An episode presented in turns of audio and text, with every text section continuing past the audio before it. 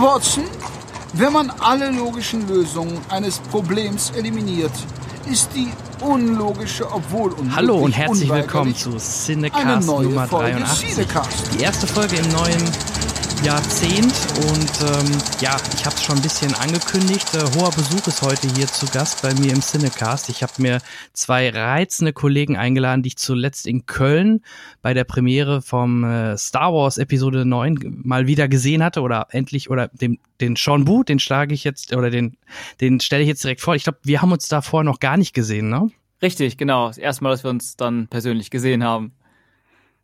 Genau. Und einer, der vor allem fleißig an dem Tag war und kaum Zeit hatte und ich glaube auch zu spät in den Saal geprescht ist, ist der liebe Marco. Hi Marco. Ja, ja, das war, äh, ich, äh, dieses schöne Ereignis wurde durch sehr viel Stress ein bisschen äh, ausgehebelt bei mir. Das hat so ein bisschen die Erfahrung getrübt, aber ich konnte mich am Ende zurücklehnen und Star Wars gucken. Das war es dann doch irgendwie wert.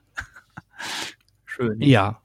Äh, ja, bevor wir darüber sprechen, würde ich gerne im äh, Vorfeld erstmal hören, was macht ihr gerade so? Ich weiß, Marco, du warst zuletzt im Urlaub, hast eine kleine Auszeit gehabt und bist jetzt wieder voll im Thema oder wo arbeitest du gerade dran? Äh, über ein Thema, äh, ich sitze jetzt gerade an einem Videothema, über das wir heute reden werden, nämlich Star Trek Picard. Äh, seit einer Woche schon, aber ich bin noch nicht so weit mit dem Video, wie ich sein wollte. Mal gucken, ob ich es zum Start der Serie schaffe. Wir werden es rausfinden, äh, wenn ihr an dem Tag, wo ihr diesen Podcast hört, äh, ein Star Trek Picard-Video auf Nerdkultur auf YouTube findet, dann äh, habe ich alles richtig gemacht. Wenn nicht, dann äh, sitze ich immer noch dran und schnibbel. Ähm, ja, ich, drei Wochen Auszeit habe ich mir genommen. Äh, Es war bei hauptsächlich zwei Wochen Familie, eine Woche krank sein. Und äh, in der Zeit habe ich es geschafft, zweieinhalbtausend äh, Kommentare zu Star Wars auf meinem YouTube-Channel zu ignorieren, weil das dann auch irgendwie nur wieder eine Stressphase ausartet, wenn man das alles jetzt beantwortet. Ja. Äh, ich schieb's immer noch von mir her, Prokrastinierer, wie ich bin. Es sind auch viele schöne Kommentare, so ist es ja nicht, aber man kann hundert tolle Kommentare lesen, dann liest man einen darüber, dass man ja gar keine Ahnung hätte und dann hat man schon wieder keinen Bock. ist halt so. Ja, das ist das Schicksal, wenn man äh, ähnlich auch wie ich Episode 8 doch so äh, sehr zu, sehr, sehr zu schätzen wusste. Ne? Ähm, Sean, was Ja. machst du denn gerade Schönes? Ich habe äh, nur bei, ich glaube bei Facebook oder bei Instagram dich in einem schicken Anzug gesehen. Ja, ein seltener Anblick. ja, wir waren jetzt am Wochenende ähm, auf dem deutschen Filmball in München ähm, zum ersten Mal. Ach, das ist ja interessant. Du warst in München. Ja, ich war in München, aber auch nur ganz kurz. Samstag, quasi Samstagmorgens hingeflogen und am Sonntag Vormittag schon wieder abgehauen. Und wirklich nur für diesen Event zusammen mit meinem Bruder Julian und ähm, Management von ihm und auch mit Kelly, äh, Miss Vlog. Und haben uns ja mal unter die Filmmenschen Deutschlands gemischt.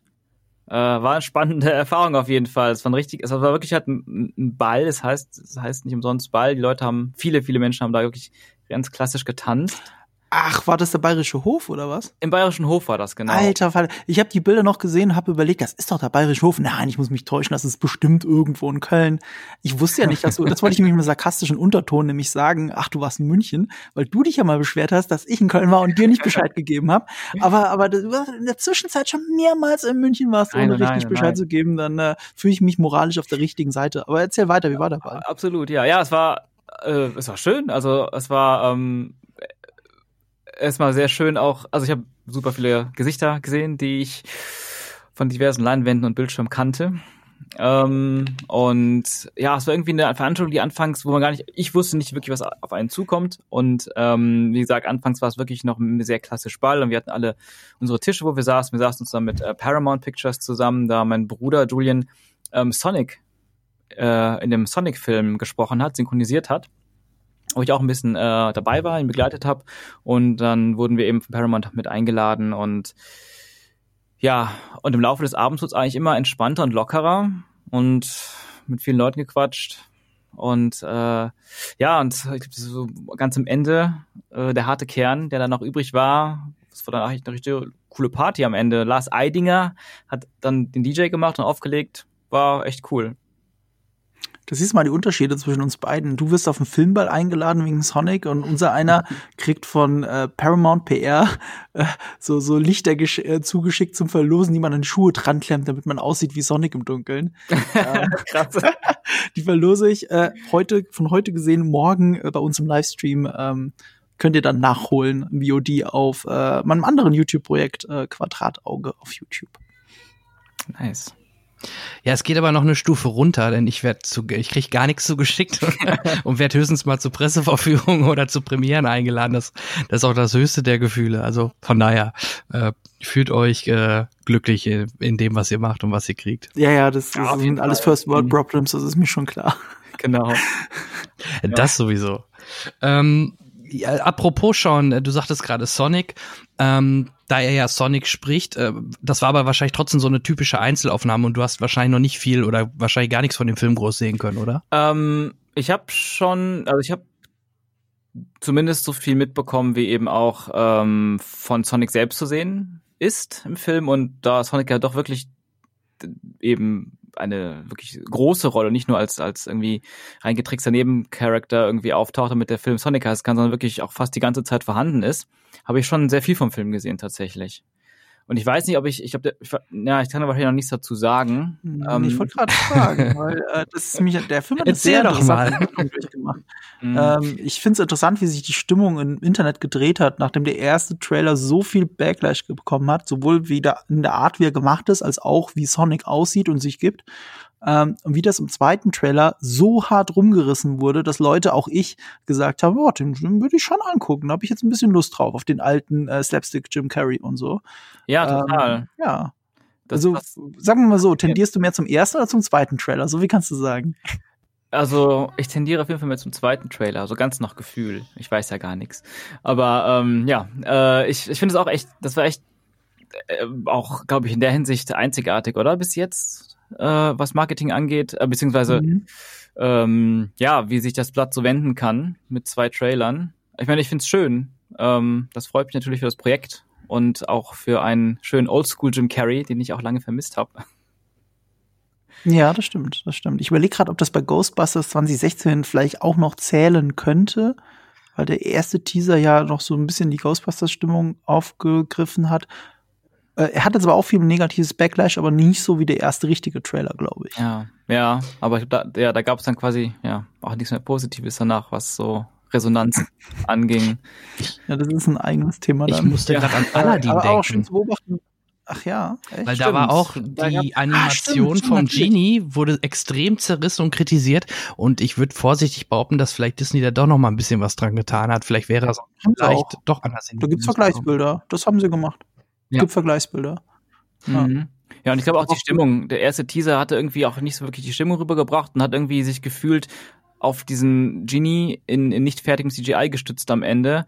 Und das war halt, das kam halt gar nicht an. Und der, der nächste Trailer hat dann aber viel, viel mehr die Stimmung des Zeichentricks auch mit der Musik und den Songs eingefangen, wo man dann auch darüber hinaus, also über den ähm, äh, Genie hinaus, ja irgendwie viele Leute gecatcht hat, glaube ich. Ja, das ist wahr.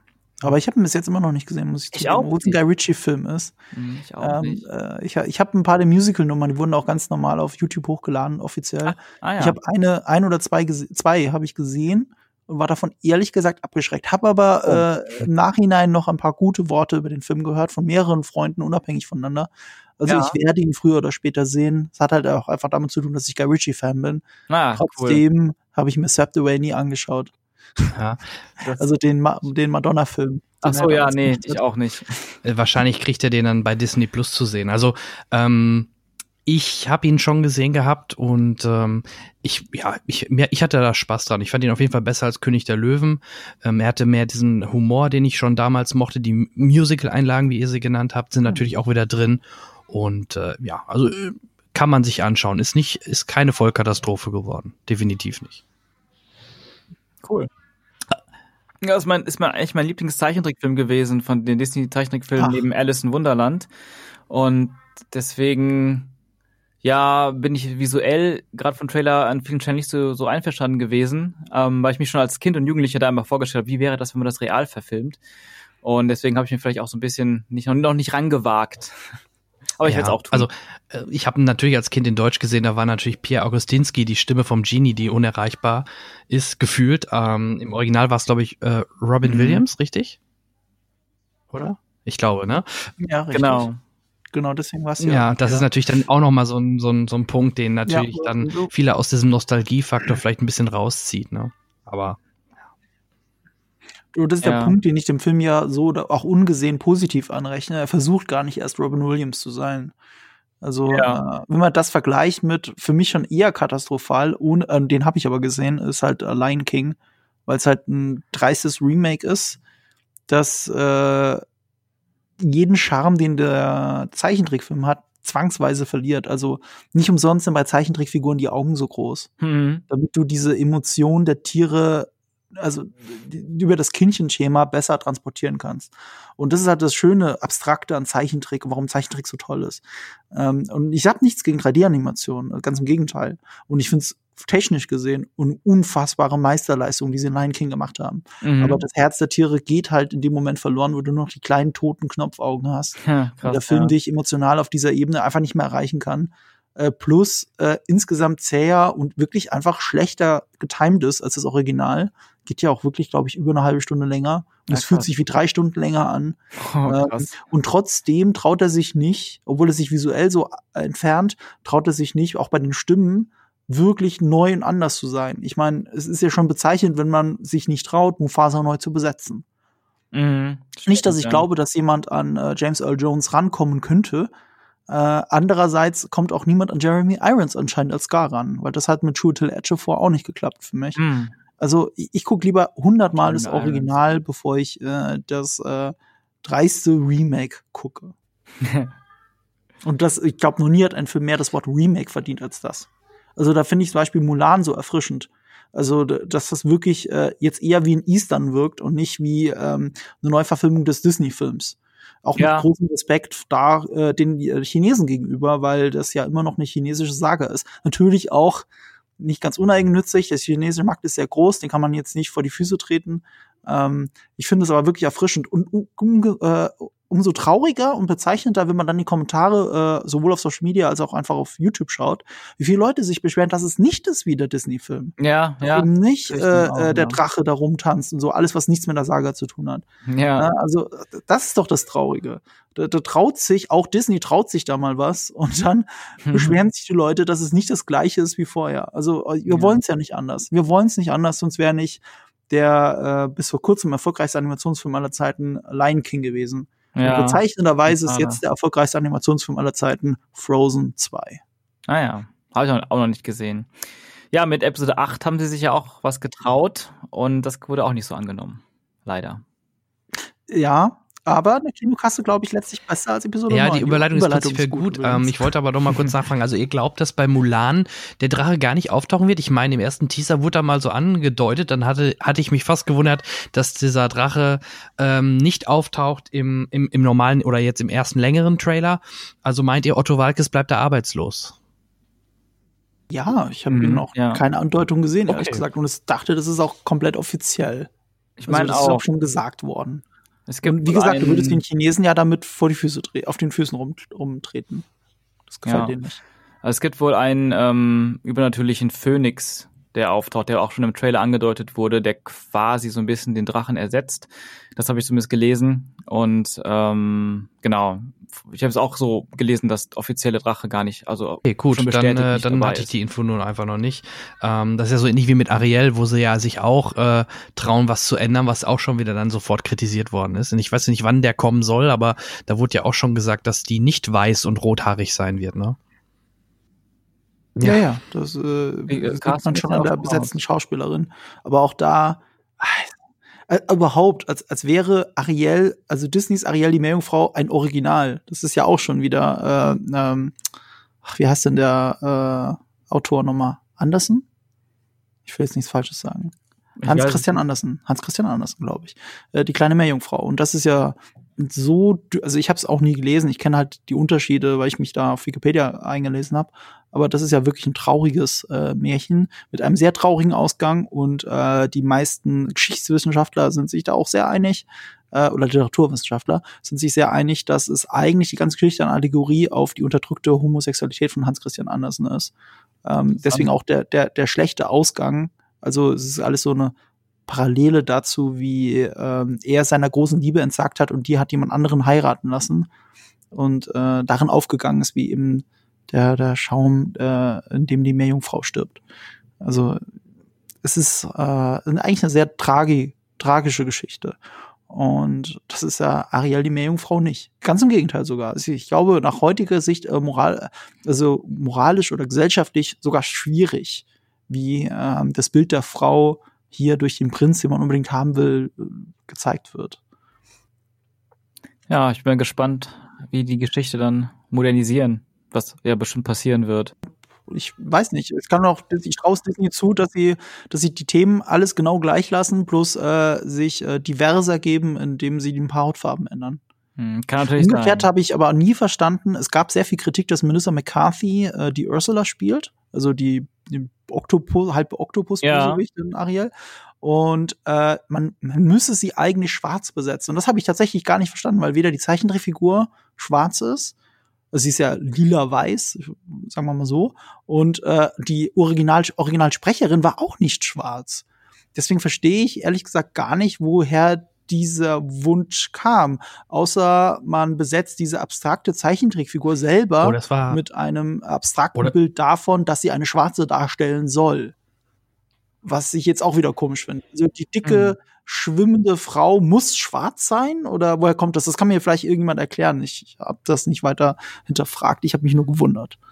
Ja, ich kann es auf jeden Fall nicht erklären. Bin ich auch zum ersten Mal. Vielleicht gerade. ist es in den Hans Christian Andersen Roman irgendwie so gewesen. Das wäre die einzige Idee, die ich noch hätte, weil sonst hast du keinen Anhaltspunkt, warum das so sein müsste, ja. Das, würde mich jetzt auch wundern. Könnte sein, willst du nicht leugnen. Ähm, ist auch, ist auch da wieder tonal anders. Die Ursula schneidet da, glaube ich, Ariel die Zunge raus und nicht, dass sie einfach nur stumm ist. Sind Oh. Sachen, die Disney sich nicht traut. Also ich glaube, die kleine Meerjungfrau, das Originalmärchen, ist deutlich lesenswerter als äh, das, was Disney am Ende daraus gemacht hat. Nicht, dass es jetzt super schlecht wäre. Ich, ich weiß noch, als Kind war ich vor allem ein großer Fan der Ariel äh, Zeichentrickserie. Das habe ich jeden Samstag gerne Ja. geschaut. Das war wirklich gut. witzig, witzig. Genauso wie Aladdin, die Serie. Ich glaube, die Serien von beiden hängen mir mehr am Herzen als die eigentlichen Filme. hm, krass. Ich habe da mehr die Filme gesehen. Immer wieder und immer wieder. Die Serien kenne ich sogar gar nicht. Die waren richtig gut. So ähm, richtig viel Aufwand verbunden. Ich weiß nicht, wie viele Staffeln das immer sind, äh, aber das habe ich wirklich jeden Samstag geschaut. Und deswegen äh, habe ich dazu eine andere Verbindung als zu den äh, Zeichentrickfilmen. Bei Disney ist bei mir eher weit oben bei den Zeichentrickfilmen ähm, Robin Hood äh, mit dem Fuchs. Dem Ah ja. Fuchs. Mhm. Das ist so, es ist eigentlich sogar meine Lieblings-Robin Hood-Version, wenn ich ehrlich bin. Ähm, davon gibt's ja drei Millionen Interpretationen. Und ich Ja. liebe es, diese, diese Robin Hood, also diese Interpretation, ihn als schlauen Fuchs. Ähm, und das alles basiert ja dann doch eher auf die Errol Flynn-Version äh, aus, oh Gott, wann ist das? Aus den 30ern, glaube ich, The Adventures of Robin Hood. Oder 40ern. Und ähm, irgendwie ist es der klassische Robin Hood persifliert oder irgendwie auch eher als Hommage, ein Zeichentrick, was es aber dann noch mehr on-point trifft, als es der klassische je konnte. Also, ich weiß nicht, wie ich es anders beschreiben soll. Ich, äh, es ist äh, das Gleiche in noch besser. Und Hm. äh, deswegen, als Kind hat mich das extrem gut erreicht und äh, ich liebe die alte Robin Hood-Verfilmung. Cool. Jo. Apropos Fuchs, ähm, was sagt ihr denn zu der Umbenennung von 20th Century Fox? Ein guter Punkt. Ich bin Ähm, gespannt, wie es aussehen wird, das Logo. Also das Ja. Fox soll wohl rausgenommen werden, aber 20th Century soll bleiben. Ich, also allein Ich glaube, das heißt grafisch. Das heißt ja nicht 20th Century jetzt, sondern 20th Century Studios. Ich glaube, die so. werden das Fox einfach nur durch Studios ändern. okay. Genau. Das ist eigentlich schon fast wieder der alte Name, wie es hieß, bevor es 20th Century Fox war. Das wusste ich Ah. auch nicht. Das habe ich jetzt erst in den Artikeln gelesen, dass äh, im, vor 100 Jahren äh, Fox Film oder wie auch immer das mal hieß, fusioniert hat mit 20th Century Fox, äh, 20th Century oder so. ah, okay. Ähm, äh, Studio Productions oder sowas. Also nicht Studios. Und jetzt heißt es, Mhm. jetzt geht's back to basic. Ich meine, die Intention von Disney dahinter finde ich ehrlich gesagt sogar ziemlich gut, sich von dem äh, Medienunternehmen Murdoch halt auch äh, komplett zu lösen, weil sie auch nicht gerade mit Fox News nicht assoziiert werden wollen. Ja, macht Ähm, Sinn. ja. Es ist halt Absolut. Aus nostalgischen Gründen schwierig, aber dadurch, dass das Logo ja eigentlich im Wesentlichen gleich bleibt, die Fanfare gleich bleibt, äh, in Wirklichkeit sogar es ein Back to Basic ist, das, was es vorher war, das Filmstudio und nicht eben das große Medienkonglomerat Fox, Ja. äh, finde ich es sogar sinnvoll, dass Disney das macht. Dadurch wird halt die Marke auch beibehalten. Ich meine, die Alternative wäre gewesen, sie dicht zu machen und nur noch als Disney-Filme rauszubringen. Ja, ja, ja. Nee, stimmt. Habe ich noch nicht drüber Genau, nachgedacht, aber das ne? macht voll Sinn. Searchlight, Searchlight genauso. Searchlight Studios, meine ich, wird's dann heißen. Ach, das ist aber gut. Das wusste ich nicht. Ich dachte nämlich, Searchlight machen sie dicht. Das habe ich auch mal irgendwo gelesen, wusste aber nicht, ob das wirklich bestätigt ist. Weil äh, das darf man echt nicht unterschätzen. Die- Searchlight, die ja die ganzen Indie-Produktionen von 20th Century Fox äh, produziert haben, haben so viele tolle Filme in den letzten 20 Jahren rausgebracht und Mhm. groß gemacht. Das wäre wirklich ein, es ist für mich persönlich der, glaube ich, größere Verlust als 20th Century Mhm. Fox. ja, das stimmt. Also, weil 20th Century Fox selber hat in letzter Zeit ja auch sehr, also gerade in den letzten Jahren sehr viele Flops produziert. Äh, sowohl inhaltlich als auch einfach an der Kasse, während Searchlight ja wirklich eine kleine Goldschmiede war. Und Talentschmiede Ja. vor Ja. allem.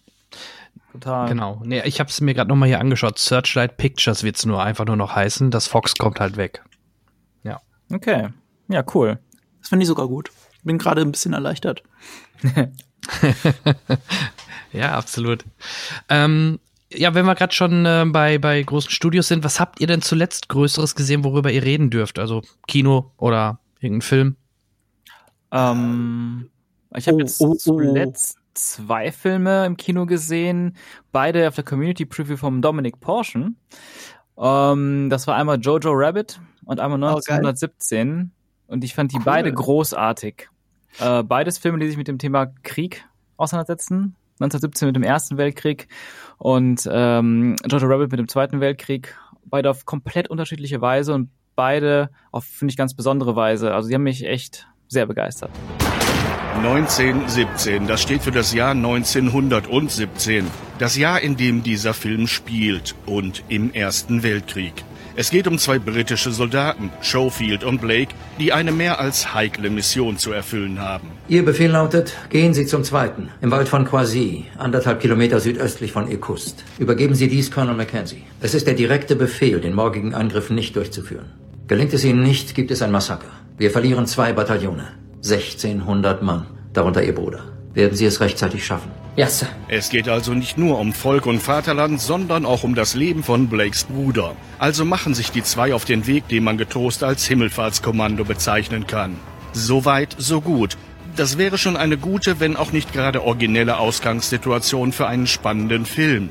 Aber als künstlerisches Konzept hat sich American Beauty Regisseur Sam Mendes dafür entschieden, die Geschichte in Echtzeit und ohne sichtbare Schnitte zu erzählen. Und das sorgt dafür, dass man sich als Zuschauer nahezu persönlich anwesend fühlt. Wir erleben die Herausforderungen und Gefahren unserer beiden Helden sozusagen als Dritter im Bunde, auch wenn sich die Kamera ab und zu, um uns einen Überblick oder Zusatzinformationen zu verschaffen, vom Boden löst und über der Szenerie schwebt, um dann wieder mit uns in die Schützengräben und den Stacheldraht abzutauchen oder uns an einem Luftkampf über unseren Köpfen teilhaben lässt. Wer gewinnt? Wir, glaube ich. Zwei gegen einen. Sie haben ihn.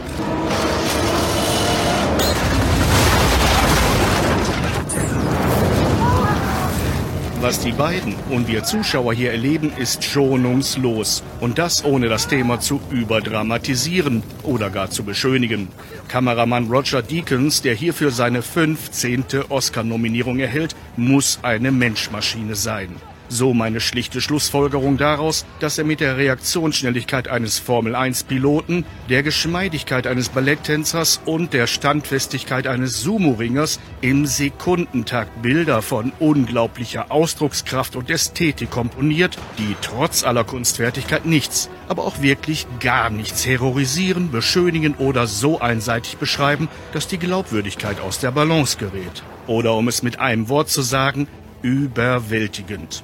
Und in einer Zeit des kollektiven Gedächtnisverlustes bezüglich des Grauen des Krieges und des Nationalismus, der seine Voraussetzung ist, müsste es diesen Film eigentlich auf Rezept geben.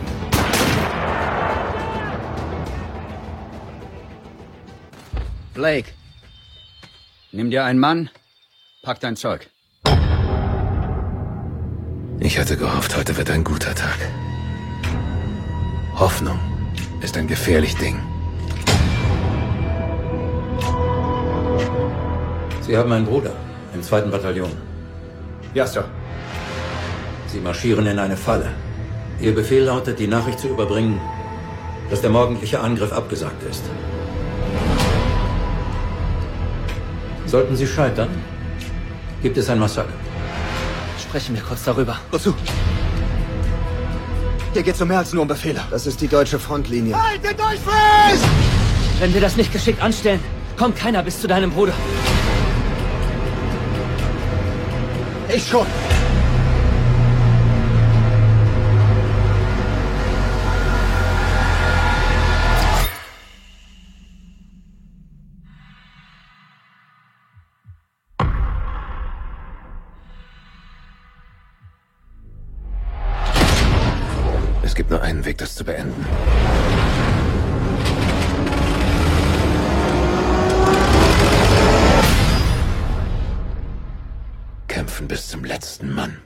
I'm going to see my Wir müssen weiter! Na los!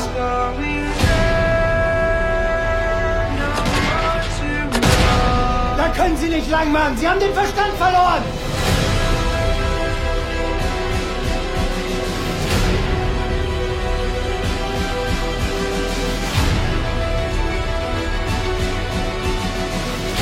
Schaffen Sie es nicht rechtzeitig, verlieren wir 1600 Mann. Darunter Ihren Bruder. Viel Glück.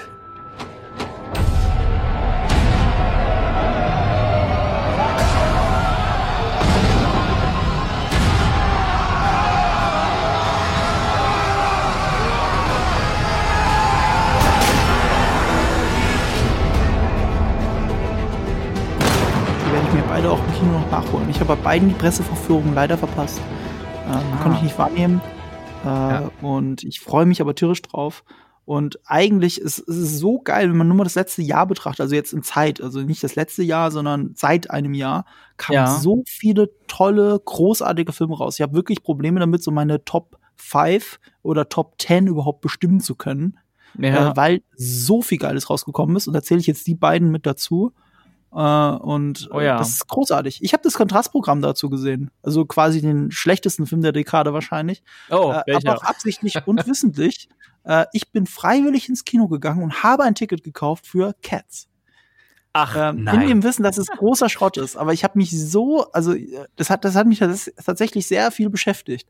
Ähm, es gibt mein Lieblingsvideo, YouTube- äh, YouTube-Video 2019 ist tatsächlich ein Essay von dem YouTuber Patrick H. Willems. Äh, der hat ein 20-Minuten-Video darüber gemacht, nach dem ersten Cats-Trailer, warum es obscure ist, also The Obscure äh, ach egal, ich komme auf den Titel nicht mehr ganz genau, aber es geht darum, dass er fasziniert ist von Cats auf, aufgrund dieses Trailers und dass Okay. er nicht weggucken kann und dass er glaubt, dass es großer Mist wird und dass er den Filmemacher und da, da würde ich ihm sogar wieder widersprechen, dass Tom Looper halt ein Dilettant ist und gar keine Ahnung hat und alles Quatsch ist, was er je gemacht hat und komische äh, äh, Entscheidungen trifft. Ich könnte ge- gegen die Hälfte davon auch da gut dagegen argumentieren. Also zur Erklärung, Tom Looper hat äh, King's Speech gemacht, den ich toll finde. Ja, und hat ja. äh, Filme gemacht wie. Die Miserable, die eben sehr besondere Musicals sind. Und jetzt macht er Cats. Und, äh, und das ist so faszinierend, dass man nicht weggucken kann. Und äh, darum geht, darum han, da, davon handelt dieses Essay. Es ist, ist extrem unterhaltsam, witzig. Es sind 20 Minuten, ich habe es viermal schon gesehen. Ähm, dann kam noch ein sehr geiles Pitch-Meeting von Screen Rant dazu. Das ist, äh, ich weiß nicht, ob ihr dieses Format kennt. Ja, ganz großartig. Ja, das ist toll. Ich habe es erst dadurch für mich entdeckt tatsächlich. Ich habe nie Screen Rant wirklich gesehen. Hier und da mal versehentlich ist mir irgendwo vom Algorithmus reingespült worden. Ja. Ähm, da habe ich es zum ersten Mal wahrgenommen, wie großartig das ist. Weil er hat ein komplett Spoiler-Video zu Cats gemacht. Also wirklich, er, er erzählt die komplette Handlung. Und das ist relativ ungewöhnlich, habe ich dann in den Kommentaren gesehen, dass er keine Spoilerwarnung davor geschrieben hat, weil einer der Top-Kommentare auch schön gesagt hat, ich liebe es, wie da keine Spoilerwarnung ist, weil es gibt da keine Geschichte, die man spoilern könnte. und, und so ist es auch. Also diese zwei Videos zusammen haben dafür, dazu geführt, dass ich unmöglich an Cats vorbei konnte. Dann gab es noch meinen lieben Kollegen Yves von Movie Pilot, mit dem ich auch selten bei Filmen einer Meinung bin, aber äh, er, hat, er hat mir auch nach der Presseverführung schon vor zwei Monaten wirklich so wirklich ins Gewissen geredet. Ich soll mir das angucken. Das muss man mit eigenen Augen gesehen haben. Es ist eine unfassbare Katastrophe, die so schlecht ist, dass es schon wieder also faszinierend ist. Und so ist es auch. Es ist wirklich ein unfassbar schlechter Film, was daran liegt, dass es ein unfassbar schlechtes Music Musical ist. Aber wer weiß das schon, weil wer hat schon Cats wirklich gesehen? Äh, in Wirklichkeit sehr viele Leute, weil das Musical hat über den letzten 30 Jahre 4 Milliarden Dollar eingespielt. Das würde man gar nicht meinen, nachdem der Film so hart gefloppt ist. Aber es gibt halt ein gewisses Klientel, das solche Musicals sehen will, diese Andrew Lloyd Webber Produktion. Und ich würde mal behaupten, ich gehöre nicht dazu. Also ich gehöre nicht zu den Menschen, die Bock haben, Starlight Express zu gucken. Äh, und äh, ja, aber es ist ja trotzdem irgendwo erfolgreich. Bei Cats hat es jetzt nicht geklappt. Nichtsdestotrotz ist es eins zu eins das Musical. Es, ist, es fühlt sich auch nicht wie ein Film an. Es, man kann nicht weggucken. Es ist so schlecht, dass ich glaube, dass mir im Film von dem Film schlecht wurde. Ich habe davor was beim Subway gegessen. Ich kann nicht ausschließen, dass es das, das Sandwich war. ähm, ich glaube aber tatsächlich, ist ein Film, weil es ist obskur, ekelhaft und abartig. Also, man ahnt es schon im Trailer, ne? diese Mischwesen, das Anthropomorphe, dass das nicht wirklich funktioniert. Das ist schon so, ja. Aber wenn man den Film gesehen hat, wenn man sieht, dieses Balzgehabe zwischen den Katzen, das immer so kurz vor dem Moment ist, wo man sie zusammendrücken möchte und sagt, äh, äh, now kiss. Das ist wirklich komisch sexualisiert, alles, was sie tun. Du hast die ganze Zeit das, Gefühl, äh, alle sind nackt. Weil sie es ja eigentlich sind. Das sind nackte Katzen. Hier und da tragen sie noch ein Jäckchen oder so, aber eigentlich sind sie nackt. Und trotzdem ohne Geschlechtsteile. Und dann siehst du halt, äh, ähm, wie heißt denn, Rebel Wilson, die etwas äh, dickere, wie ich aber finde, sehr witzige Perfect. Frau. Ja, Pitch aus Pitch Perfect. Ja, und Jojo die, da, die da liegt und die Beine spreizt und es, es wirkt wirklich ekelhaft. Es wirkt wie ein Gangbang ohne Flüssigkeiten. Ich weiß nicht, wie ich es nennen soll. Und die Musik ist auch noch oberdreist scheiße. Äh, also man kennt den einen und anderen Song, ja. Ähm, äh, hier und da funktioniert es dann doch, wenn Ian McKellen zum Beispiel seine Nummer bringt. Das liegt aber auch daran, weil er weniger singt, als dass er spielt, was schon mal sehr gut ist. Äh, Es tut seiner Rolle gut, weil er hat so einen, so einen älteren Kater, der äh, äh, von Nostalgie erzählt, von seinem alten Leben, und wie es jetzt eben nicht mehr so ist. Äh, Aber trotzdem, alle hören ihm fasziniert zu. Und auch als Zuschauer erwischt man sich dabei, dass man ihm zuhört. Es ist aber auch die eine Tanzszene oder die eine Musical-Szene, in der niemand tanzt. Er steht da und singt einfach nur sein trauriges Lied, während alle anderen ihm fasziniert zuschauen, das Kinopublikum auch. Und deswegen diese, funktioniert diese minimalisierte Nummer. Während alle anderen, wie gesagt, das sind äh, Sexorgien und äh, chor- durchchoreografiert. auch nicht, fühlt sich auch nicht wie ein Film an. Es sind die weiten Shots, wie man es aus einem Musical erwarten würde, als würde man einfach die Bühne abfilmen. Ähm, CGI ist natürlich wirklich, also mit dem Fell, man weiß wirklich nicht, wo der Mensch anfängt, wo das Kostüm aufhört und äh, was davon CGI ist. War das ja, ist wirklich ja. unglaublich. Äh, nichtsdestotrotz haben sie irgendwas an den Füßen gemacht. Wenn man, wenn man genau hinschaut, oder man kann nicht wegschauen, äh, die Füße wirken immer wie reingeschoppt aus. In jeder Bewegung. Und ich weiß nicht, woran es liegt. Ich glaube, sie hatte in Wirklichkeit äh, Ballerinas oder Turnschuhe an und man hat das im Nachhinein durch Fake-Füße ersetzt und deswegen sieht das so merkwürdig aus. Äh, ich Okay. muss mir mal so bekannte Scenes angucken, weil ich wirklich interessiert bin, wie sie das gemacht haben. Äh, teilweise ist der Greenscreen wirklich schrecklich, weil er mit dem Fell dann nicht mehr harmoniert, weil der ist einfach zu krass und der Greenscreen kommt damit nicht klar, besonders wenn äh, Katzen nebeneinander stehen und die eine Hand über das Bild von der anderen Katze geht. Ansonsten ist es krass. Äh, aber wie gesagt, es ist so perfekt, dass es schon wieder ekelhaft ist. Ähm, und, und, und hier und da funktioniert auch eine Nummer, die gespielt sein will, gar nicht. Äh, Gerade der berühmte letzte Song mit diesen Memories. Ich, äh, ich kann es nicht mehr in Melodie, egal. Ich dachte, du Ähm, wolltest jetzt vorsingen. Da, äh, ich weiß, es wird jetzt ein langer Monolog, tut mir leid, aber es ist wirklich faszinierend. Man muss es mit eigenen Augen gesehen haben. Es ist wirklich eigentlich die Kinokarte wert. Äh, Gerade wenn man mit anderen Personen zum Mitlachen reingehen kann. ähm, äh, das ist so, die, diese letzte Nummer wird auch mehr gespielt. Also wie bei Ian McKellen. Nur Ian McKellen ist eben Sir Ian McKellen, ne? Also wie er das spielt, ist einfach großartig. Alle anderen sind inbrünstige äh, Musical-Nummern. Diese Nummer wird dann auch gespielt, eher gesungen, äh, sehr in der Rolle. Und was ich dann nicht verstehe, und ich frage mich, woher das kommt, während äh, die Figur das singt, sie ist halt sehr traurig, die Katze, und ihr läuft der Rotz aus der Nase raus. Und zwar wirklich fünf Minuten lang. Und er läuft eins zu eins einfach in ihren Mund rein. Bis zu dem Zeitpunkt, wo sie da mit der Zunge einmal über die Lippen fährt und es genüsslich aufsaugt. Ähm, Oh ich weiß Gott. nicht, woher das kommt. Ist das der Schauspielerin, war die so method, dass sie komplett drin war und ihr lief das einfach raus? Oder kam da wirklich jemand hin und hat ihr noch was in die Nase gespritzt, das dann rauslaufen kann? Wo kommt das her? Man kann sich das nicht angucken, ohne dass einem schlecht wird. Und, und ich frage mich auch, warum. Es hätte es nicht gebraucht. Ich hätte ja auch so Traurigkeit abgekauft. Es ist auch wirklich dann noch richtig eklig, wenn auch Rebel Wilson anfängt, äh, Sie, sie lässt Mäuse für sich tanzen mit Kinder, also die sind dann kleine Menschen mit Kindergesichtern, Anthropomorphe. sie Ah, frisst okay. Kakerlaken, äh, das, äh, das sind herum ähm, stolzierende äh, Menschen in Kakerlakenkostümen wiederum, die dann von ihr gefressen werden, was dann aussieht wie Kannibalismus für dich selber. Geht ja nicht anders.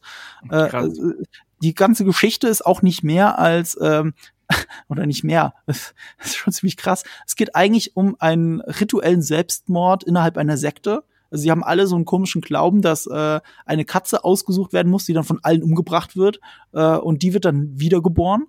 Ähm, und die ganze Story besteht daraus, es gibt auch keinerlei Charakterentwicklung, also auch von der Hauptfigur nicht, die ist einfach nur begleitend und guckt sich das an, äh, macht keine Entwicklung durch, muss nur am Ende irgendjemanden die Tür aufhalten. Ähm, jede einzelne Katze stellt sich vor, singt über ihr, ihre, ihr Markenzeichen, ihr Leben, wer sie eigentlich ist und was sie kann und warum sie es verdient hat, umgebracht zu werden.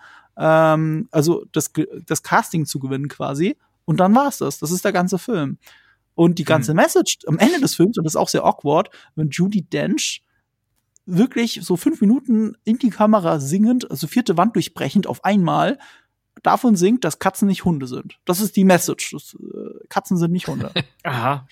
Also es ist Okay. wirklich, äh, ich bin gedanklich sehr auch, auch abgeschweift, weil es war nicht mal auf eine unterhaltsame Art faszinierend genug, dass ich äh, zu 100% bei dem Film bleiben konnte.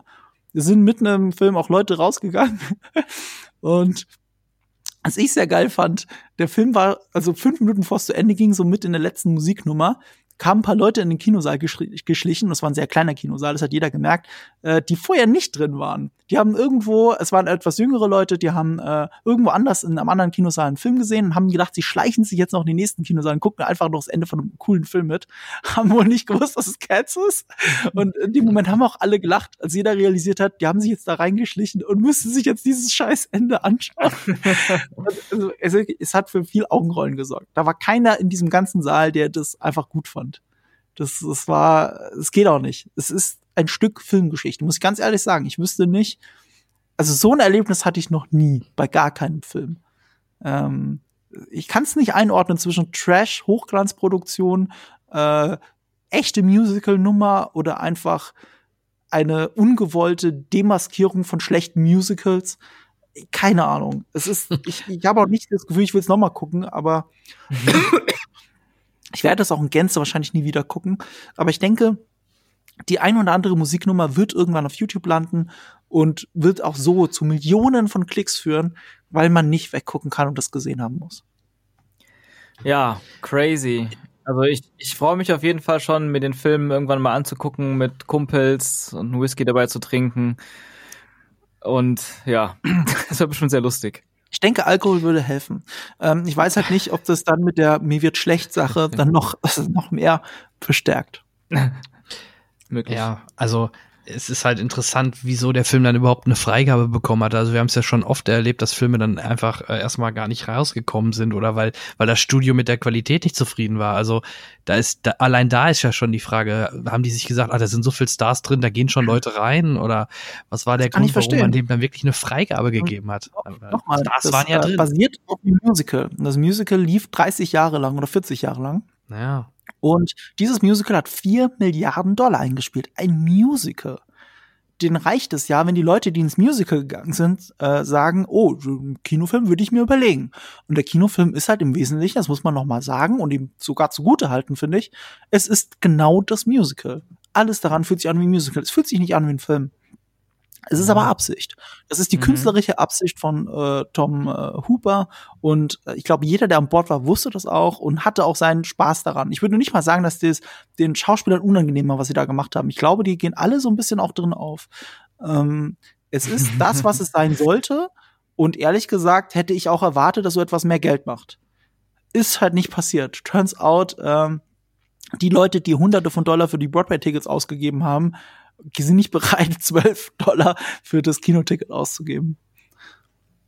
Ja, also ähm, Ja. es hat ja schon mal funktioniert. Siehe Mamma Mia war ja ein Riesenerfolg ne? und war auch sehr musical like, ne? War ja auch nicht filmisch extrem ähm, inszeniert, sondern fand ich jedenfalls äh, wirkte wirklich eher wie so Kulissen und Sets, wo dann wirklich dieses Musical gespielt worden ist. Ne?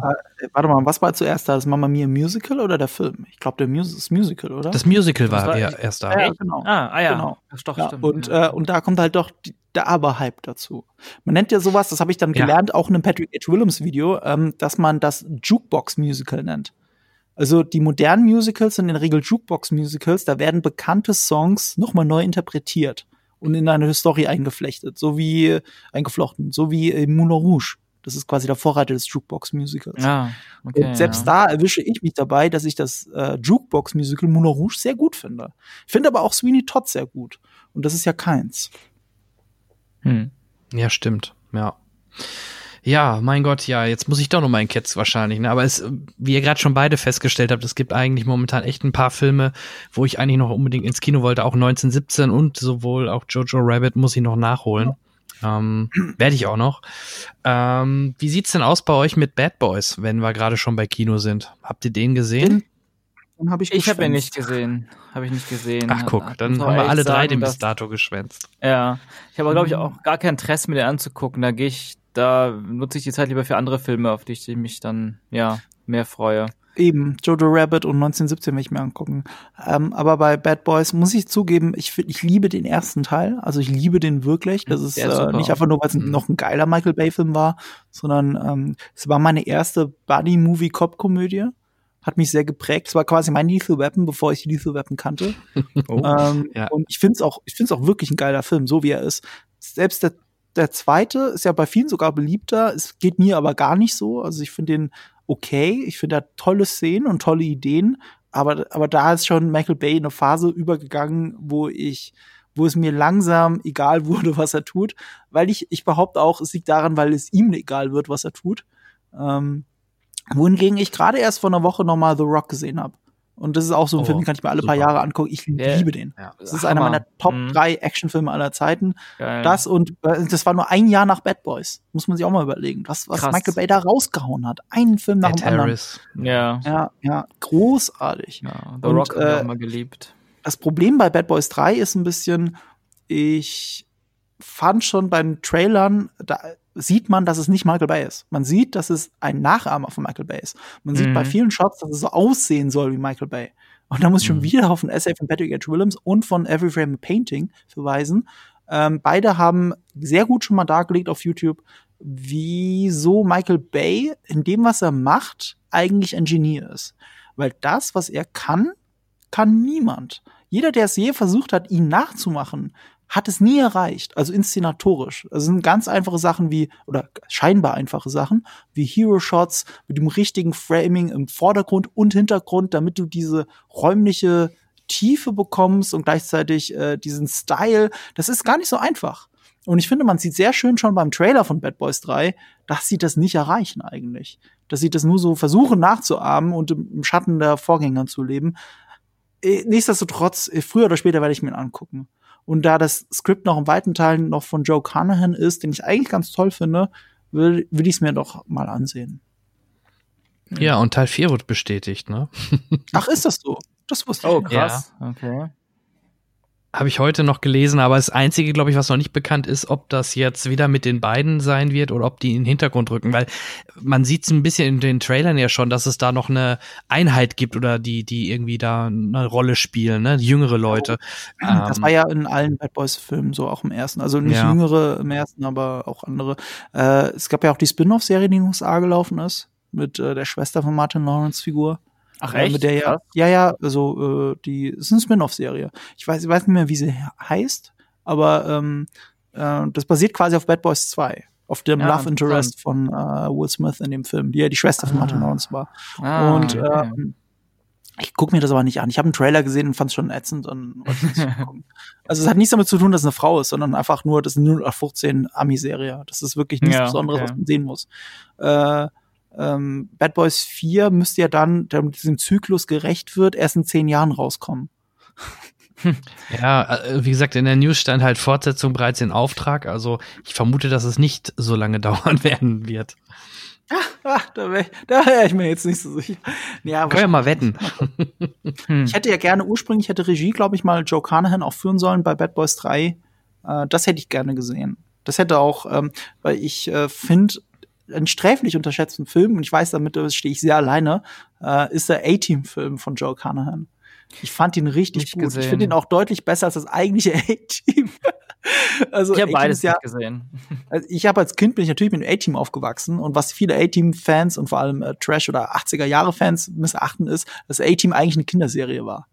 Also muss man Mhm. schon sagen. Also das, das ist auch Ja, so eine schöne ja Anekdote keiner. von ja, da, genau, die schießen ja auch kaum, also sterben, also die sterben, glaube ich, insgesamt drei Personen in äh, vier Staffeln oder so. Okay. Krass. Ja, und das sind meistens durch Versehen und Mordanschläge von den Bösen, aber das A-Team bringt nie jemanden um. äh, und da gab's halt diese schöne Anekdote, also Dwight D. Schultz heißt er, glaube ich, der äh, äh, Howling, Howling Matt Murdoch spielt. Lieutenant Barclay. der hat- ja, ja, genau, Lieutenant Barclay in Star Trek, da schließt sich gleich der Kreis. Ähm, Genau. äh, äh, der hat mal von der Regie damals, ich glaube, erste Staffel noch, äh, wirklich so gesagt bekommen, er solle mal bitte sein Spiel ein bisschen runterschrauben, er übertreibt so. Und dann hat er gemeint, äh, das sei keine Kinderserie. Und dann hat er gemeint, doch, natürlich ist das eine Kinderserie. Und und er hat recht. Und, und, Ja. und gerade auch deswegen ist auch seine Figur natürlich der, die Kultfigur in dieser Serie. Und äh, ich fand, das A-Team der Film eine sehr schöne Interpretation davon war. Oder es ist natürlich de facto ein Reboot, aber ich, ich finde, äh, es nimmt halt meine, meine Nostalgie, die ich mit dem A-Team verbinde, und packt sie in einen richtig coolen, modernen Actionfilm und schafft es, ähm, die, den, diesen Figuren, diesen Schauspielern so eine eigene Chemie untereinander zu geben, die für mich persönlich unfassbar gut funktioniert hat. Und äh, ich, es ist tatsächlich für mich ein kleines, unterschätztes Action-Juwel der letzten Dekade. Ist für mich der A-Team-Film. Wenn man da mal wirklich die Nostalgiebrille ablegt und offen dafür ist, ist das eigentlich ein ganz geiler Film. So richtig, also ah, auch der letzte Shot und so, wie es ausgeht. Die Kamera sich im Kreis dreht und jeder seinen, seinen, seinen kurzen Satz sagt, fand ich so geil. Und deswegen, Joe Carnahan hat da, hat da viel bei mir offen. Und mein kleiner Starstruck-Moment war, wo er sich, ich folge ihm nämlich auf Twitter, und er ist, ein, er ist ein Mensch, der sehr direkt ist und, und sehr viele Leute beschimpft, vor allem Donald Trump, aber auch teilweise einfach Leute, die seine Filme schlecht finden. und er hatte irgendwo, hat, hat ihm jemand geschrieben, dass eh alles, was er je getan hat, immer nur mittelmäßig war, inklusive Smoking Aces, wo ich sagen würde, das stimmt ja mal gar nicht. Smoking Aces ist ein sehr cooler Film geworden. Ähm, hab ich Joe Carnahan verteidigt und hab so gesch hab, hab, hab äh, nicht Joe Carnahan verteidigt, sondern ich habe Joe Carnahan einfach offiziell auf Twitter so geschrieben, hey, ähm, ich hätte eigentlich gern gesehen, wie dein Bad Boys for Life aussieht, wenn du Regie geführt hättest. Äh, ich freue mich auf dein Drehbuch von Uncharted, das er nämlich auch schreibt. Ähm, Ah, okay. Ich fand A-Team war für mich einer der meist unterschätzten Actionfilme der letzten zehn Jahre. Deswegen äh, Hut ab, mach weiter so. Mach einfach weiter so. Und Joe Carnahan hat das geliked und einfach nur zurückgeschrieben, You're my man. Und das, nice. fand, das hat mir gereicht. Das war so mein Starstruck-Moment, wo ich dachte, wie cool. Sehr geil, ja. Cool. Sehr schön. Ähm, ich würde gerne noch zwei HBO-Serien mal kurz noch mal erwähnen, die ich zuletzt durchgeschaut jetzt habe. Ähm, das ist einmal eine Serie, ich glaube, da ist auch Marco ganz äh, begeistert von, wo es leider keine zweite Staffel von gibt. Was heißt leider? Vielleicht ist es auch gut so, weil es wirklich eine schöne, abgeschlossene Story ist, die in sich schlüssig ist. Und ähm, ich, ja, ich spreche natürlich von Watchmen. Ähm, Da, Die- b- b- b- b- b- b- Ja? Also ich dachte erst, redest du jetzt doch von Tschernobyl? Ähm, es Ach ist so, nee, da- es gibt das zwar jetzt noch keine zweite Staffel, aber äh, der Seriencreator hat da durchaus gesagt, wenn er denn jemals eine Idee haben sollte, die dazu passt, dann setzt er sich sofort dran und macht auch die zweite Staffel. Er braucht aber eine Idee dafür. Das ist ihm wichtiger, als eine zweite Staffel zu produzieren. Und Mhm. Gerüchte besagen, das wusste aber nicht mal Damon Lindelof selber, ähm, Gerüchte besagen, dass sich HBO so, dass der HBO auch so clever war und vertraglich hat äh, die jeden Schauspieler für eine zweite Staffel äh, sichern lassen. Also ja. es ist theoretisch Okay. möglich. Es hängt halt davon ab, auch eine Story zu haben, was ich die allerbeste Lösung finde. Von mir aus kann das so bleiben, wie es ist. Es würde mich aber freuen, wenn ich würde mich wirklich freuen, wenn sie eine geile zweite Staffel hinkriegen. Dann bin ich sofort on board. Okay, gut. Das, äh, ich hatte es zuletzt irgendwie so verstanden, dass es ähm, tendenziell eher keine gibt. Also gehen wir erstmal davon aus, und wenn, dann ist sie wahrscheinlich noch in weiter Ferne, logischerweise. Aber Genau, ich finde genau. halt auch die, die Staffel für sich steht halt ähm, hat ja ein rundes Ende. Ähm, klar kann man darauf ansetzen, aber ich finde das Ende halt oder generell die Story ist super durcherzählt. Ich finde vor allem ähm, die Rolle von, äh, wie heißt er? Äh, Moment. Äh, Jeremy. Irons vor allem richtig, richtig gut. Ähm, der mich gerade durch die ersten drei Folgen so ein bisschen getragen hat, wo ich erst noch nicht ganz wusste, wohin geht denn das Ganze. Aber von Folge zu Folge äh, nahm die ganze Serie dann an Fahrt auf und äh, ja, allein kommt ein Gott in die Bar, die Folge ist schon, ist schon Gold. Also s- echt eine Schauempfehlung von, von Watchmen, was Natürlich dadurch, dass es nicht bei einem der großen Streaming-Anbietern in Deutschland läuft, nämlich nur in Anführungsstrichen auf Sky und äh, über HBO halt über Sky Atlantic verfügbar ist, gefühlt so ein bisschen momentan immer in den Hintergrund gerutscht ist, oder? Oder wie seht ihr das? Oder habt ihr irgendwie einen großen medialen Hype um die Serie mitbekommen? Also ich habe schon einiges mitbekommen, aber eher online. Ähm, ich bin auch sehr neugierig gewesen. Ich habe die Serie jetzt auch noch nicht gesehen. Auch vielleicht was deswegen, wie du sagst, dass sie nicht auf Netflix und Amazon verfügbar ist.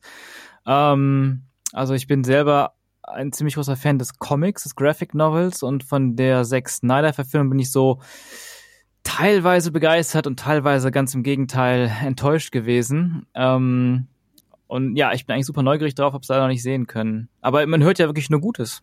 Das ist sehr schön. Ja, äh, ja, wir hatten ja das Thema auch schon. Ähm, ich, ich liebe die Serie, das stimmt. Ähm, ja, in, in Deutschland ist der Hype noch relativ gering, weil sie eher sich auf ein, soll ich sagen, da muss man schon sehr affin dafür sein. Es ist auch bei der Serie so, die richtet sich auch schon fast eher an die Leute, die den Comic gelesen haben.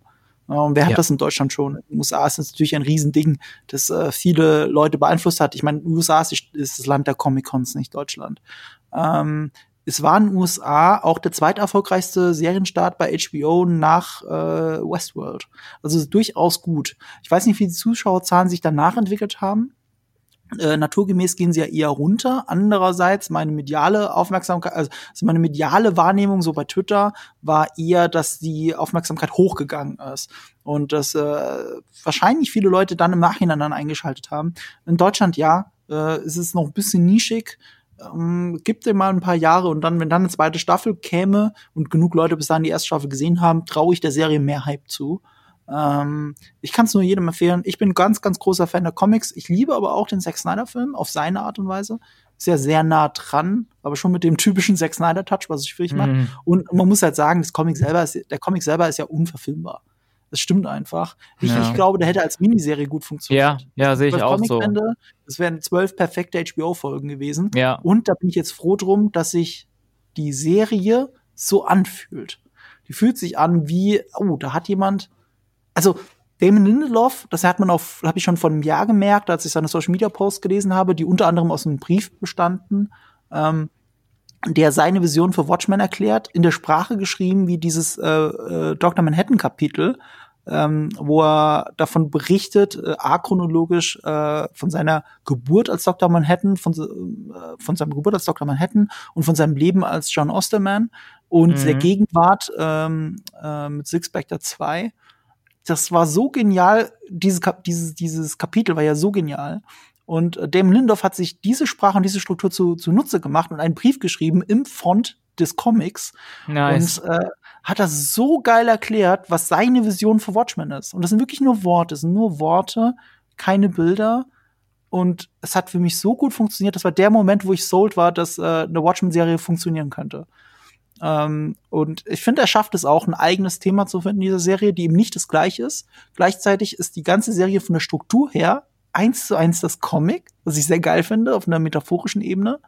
Ähm, und Damon Lindelof hat ja auch viel Kritik erfahren, was aber unter anderem daran liegt, dass die Serie Rassismus zum Hauptthema hat. Und Mhm, äh, ja. so platt wie viele rassistische, äh, wie viel Kritik an Rassismus in dieser Serie auch ist, also, nein, nee, andersrum. Nicht die Kritik ist platt, sondern der Rassismus wird sehr plakativ dargestellt. Und es ist teilweise wirklich zum Augenrollen. Das muss ich zugeben. Mhm. Aber andererseits, als ich immer wieder dann hab gedacht, die Bilder in Charlottesville sind aber genau das. Es ist eigentlich real. Und es ist nicht so comichaft und grotesk, wie ich es mir denke.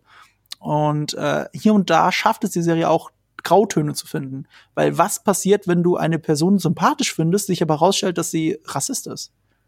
das, das, das ist ja fast schon das Interessantere. Leider gegen Ende wird es wieder plakativer und es gibt dann nur noch Gut und Böse. Das fand, das würde ich der, Serie, äh, der Serie als einziges äh, anlasten. Mhm. Ansonsten ist sie auf einer metaphorischen Ebene so genial. Sie erinnert mich an die besten Momente, die Lost je hatte, weil es ist eine Mystery-Serie, so wie der Comic eigentlich ein Mystery-Comic ist. Ähm, funktioniert auch viel über Parallelhandlungen, die erzählt werden, die absurd wirken, aber sehr viel über die eigentliche Geschichte aussagen. Das ist eine Serie, die will, genau wie der Comic, mehrmals gelesen und anders verstanden werden. Ähm, ich ich finde es großartig. Ich finde es wirklich großartig. Hat auch mit die besten Seriencharaktere der letzten Jahre für mich hervorgebracht. Und ich als großer Fan des Comics und äh, auch des Films, wenn du mir erzählt hättest, dass Silk Spectre 2 wirklich mal eine meiner Lieblingsfiguren im Watchmen-Universum wird, das hätte ich nie gedacht. Nie. Und die Serie hat's geschafft. Die Serie hat das geschafft, was der Comic und der Film nicht erreicht haben. Hm. Äh, und gleichzeitig mir so tolle, interessante Charaktere zu geben, wie Looking Glass, ähm, von denen ich einfach nicht genug kriege. Es ist, es ist wirklich, Ist super, oder Ozymandias ne? Darstellung durch Jeremy Irons, die ist so verrückt und alles, was drumherum passiert, ist so Mystery, also wirklich wie bei Lost. Und noch Ja, mehr okay. oder viel besser als bei Lost schaffen sie es, jeden Quatsch, den du in dieser Serie siehst, wirklich aufzuklären. Die, die haben wirklich dafür einen Payoff. Ich saß Nice. wochenlang da und habe gedacht, das könnt ihr niemals erklären. Das war auch so ein geiles Erlebnis übrigens, das wirklich mit einer Woche Abstand jeweils zu gucken. Das wirst du da nicht haben schauen. Ja. Ähm, aber, aber das war wirklich toll. Also ich, ich bin hin und weg. Und äh, für mich ist es die beste Serie des Jahres, eine der besten Serien der letzten Jahre. Und das sage ich als jemand, der gerade erst Tschernobyl gesehen hat, endlich. Und äh, selbst bei Tschernobyl ge sich gedacht hat, das ist echt cool und ist verdammt gut gemacht. Aber Watchmen hat mich auf einer ganz anderen Ebene erreicht. Nicht nur auf der Drama-Ebene, sondern auf der Deutungsebene. Ja, das ist schon eine andere Ebene. Ne? Tschernobyl ist natürlich extrem auch intensiv und beklemmt. Dokumentarisch, Es, es ist richtig. anders. Ja. Ja. Ja, das ist Ja, ganz anders, ne? Aber, aber Tschernobyl, ich nehme das deswegen das zum Vergleich, weil Tschernobyl äh, wurde oder ist die aktuell bestbewertete Serie der Welt. Also Wow, da, ja. da kommt nichts anderes ran. Ich glaube, danach kommt Breaking Bad und danach kommt, haha, immer noch Game of Thrones. äh, auch, auch trotz der letzten Staffel. Ähm, und Watchmen ging erstmal nicht ganz so gut, hat aber auch mit viel Review-Bombing zu tun, war meine Interpretation. Also gerade weil durch das Rassismus als Hauptthema hast du in den USA keine Chance, noch eine geile Serie zu, also eine geile Bewertung zu kriegen. Da fühlen sich sehr viele Leute auch unnötig auf den Schlips getreten. Ähm, und interessant war trotzdem zu sehen, wie die Wertungen sich nach oben entwickelt haben im Laufe der Folgen. Ja. die, die es auch wirklich gucken wollten, haben es auch weiter geguckt und das nimmt natürlich auch an Qualität zu. Na, wenn es nicht nur interessanter Einstieg ist, so wie es ja wirklich ist, du guckst dir so, hm, interessant, okay, bin gespannt, wo es hingeht. Und dann führt es irgendwo hin und dann denkst du so, what the fuck did I just see? Und das hast du dann die ganze Zeit. Und das ist wirklich so, es hat mich an die schönsten Momente an Lost erinnert, als mich die Serie noch mit ihren Mystery-Elementen total gecatcht hat. Ähm, und deswegen, Ja. ich bin ganz, ganz weit vorne bei mir. Ich habe den Soundtrack von äh, Trent Reznor und Atticus Ross auch rauf und runter gehört. Äh, lohnt sich. Große Empfehlung von mir. Ja, das klingt, das klingt hervorragend. Also ich bin jetzt noch viel heißer drauf, es zu gucken. Weißt du, weißt, wisst ihr, ob es davon einen, einen richtigen irgendwie Blu-ray-Release geben wird? Weil sowas würde ich mir auch gerne einfach als schöne Box kaufen. Gibt's bei HBO ja auch immer. Und äh, würde ich tatsächlich selber auch tun. Cool. Dann werde ich Ja. einfach darauf warten und mir das einmal an einem ein, zwei Wochenenden schön gönnen. Vielleicht gibt es sogar eine UHD-Version davon. Na, du kannst, was du machen kannst, ist, du kannst äh, bei Amazon kaufen, die erste Staffel, ne, in HD Mhm. für 25 Euro. Das wäre eine Ja. Option. Ja. Kann man das Wobei ich, jetzt schon oder dauert das noch? Ja, jetzt schon. Kannst du jetzt schon. ich Ah. bin gerade auf Amazon. Ich könnte Okay. jetzt hier die Staffel kaufen, ja. was kostet das? 24,99. Die ganze Staffel. Das Ich geht jetzt- ja. Das gesehen Ja. ja. wert. Ja. Ähm, und wenn Ja, du es nur Fall. gucken willst als Streaming, Mhm. würde ich sogar Sky Ticket empfehlen. Also ich habe Ja. mir dafür ein Sky Ticket gebucht Ah ja. äh, und dann kostet ja auch nur 10 Euro Mhm. äh, für, weißt du, die Folgen hast du ja in einer Woche geguckt. Äh, wirst auch nicht wegkommen, weil du willst es gucken. glaub Ja, ich. verstehe, verstehe. Und äh, dann hast du noch Rick and Morty dabei, den schlägst du zwei Fliegen mit einer Oh. Klappe. Das ist natürlich ein guter Punkt. ähm, aber ich bin natürlich auch irgendwie, ja. Und ganz wichtig, ähm, eine meiner Serien des Jahres war, aber es war halt keine neue Serie, Barry. Ich habe jetzt Barry erste Staffel gesehen, die zweite Staffel leider noch nicht. Die kommt jetzt aber demnächst bei Sky. Ich glaube im Februar. Und deswegen habe ich tatsächlich mein Sky-Ticket noch behalten. Ich gebe gerade mehr Geld aus, als ich wollte, weil ich fand Barry so genial. Hätte ich auch nicht gedacht, ehrlich gesagt. Und äh, die zweite Staffel soll noch besser sein. Deswegen bin ich da, sitze ich auf heißen Kohlen und, und will mir das angucken. Ist die Bill Hader-Serie, ne? Richtig. Und vor allem auch deswegen so genial, weil ich finde Bill Hader super witzig, schon immer. Auch seine ganzen Ja. Impersonations, die man auf YouTube findet, wenn er Tom Cruise nachmacht und so. Ähm, Total. aber diese Serie ist ja sein Herzensprojekt. Also er produziert die Serie und er schreibt die Drehbücher selber. Und das merkt man. Das ist auch von ihm toll und emotional gespielt. Also es ist äh, ihm selbst auf dem Leib geschrieben und es ist nichts, was er jemals so gespielt hätte. Das ist eine ganz andere Figur.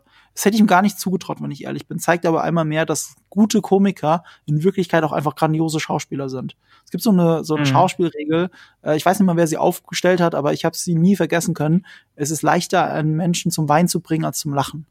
Und, äh, und, und hier, Barry Ja. schafft halt spielend beides. Und deswegen ganz, ganz große Empfehlung von mir.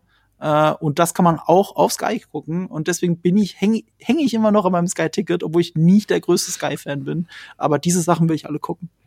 Ja, ist auch HBO halt, Cool. ne? Ja. Ja, richtig.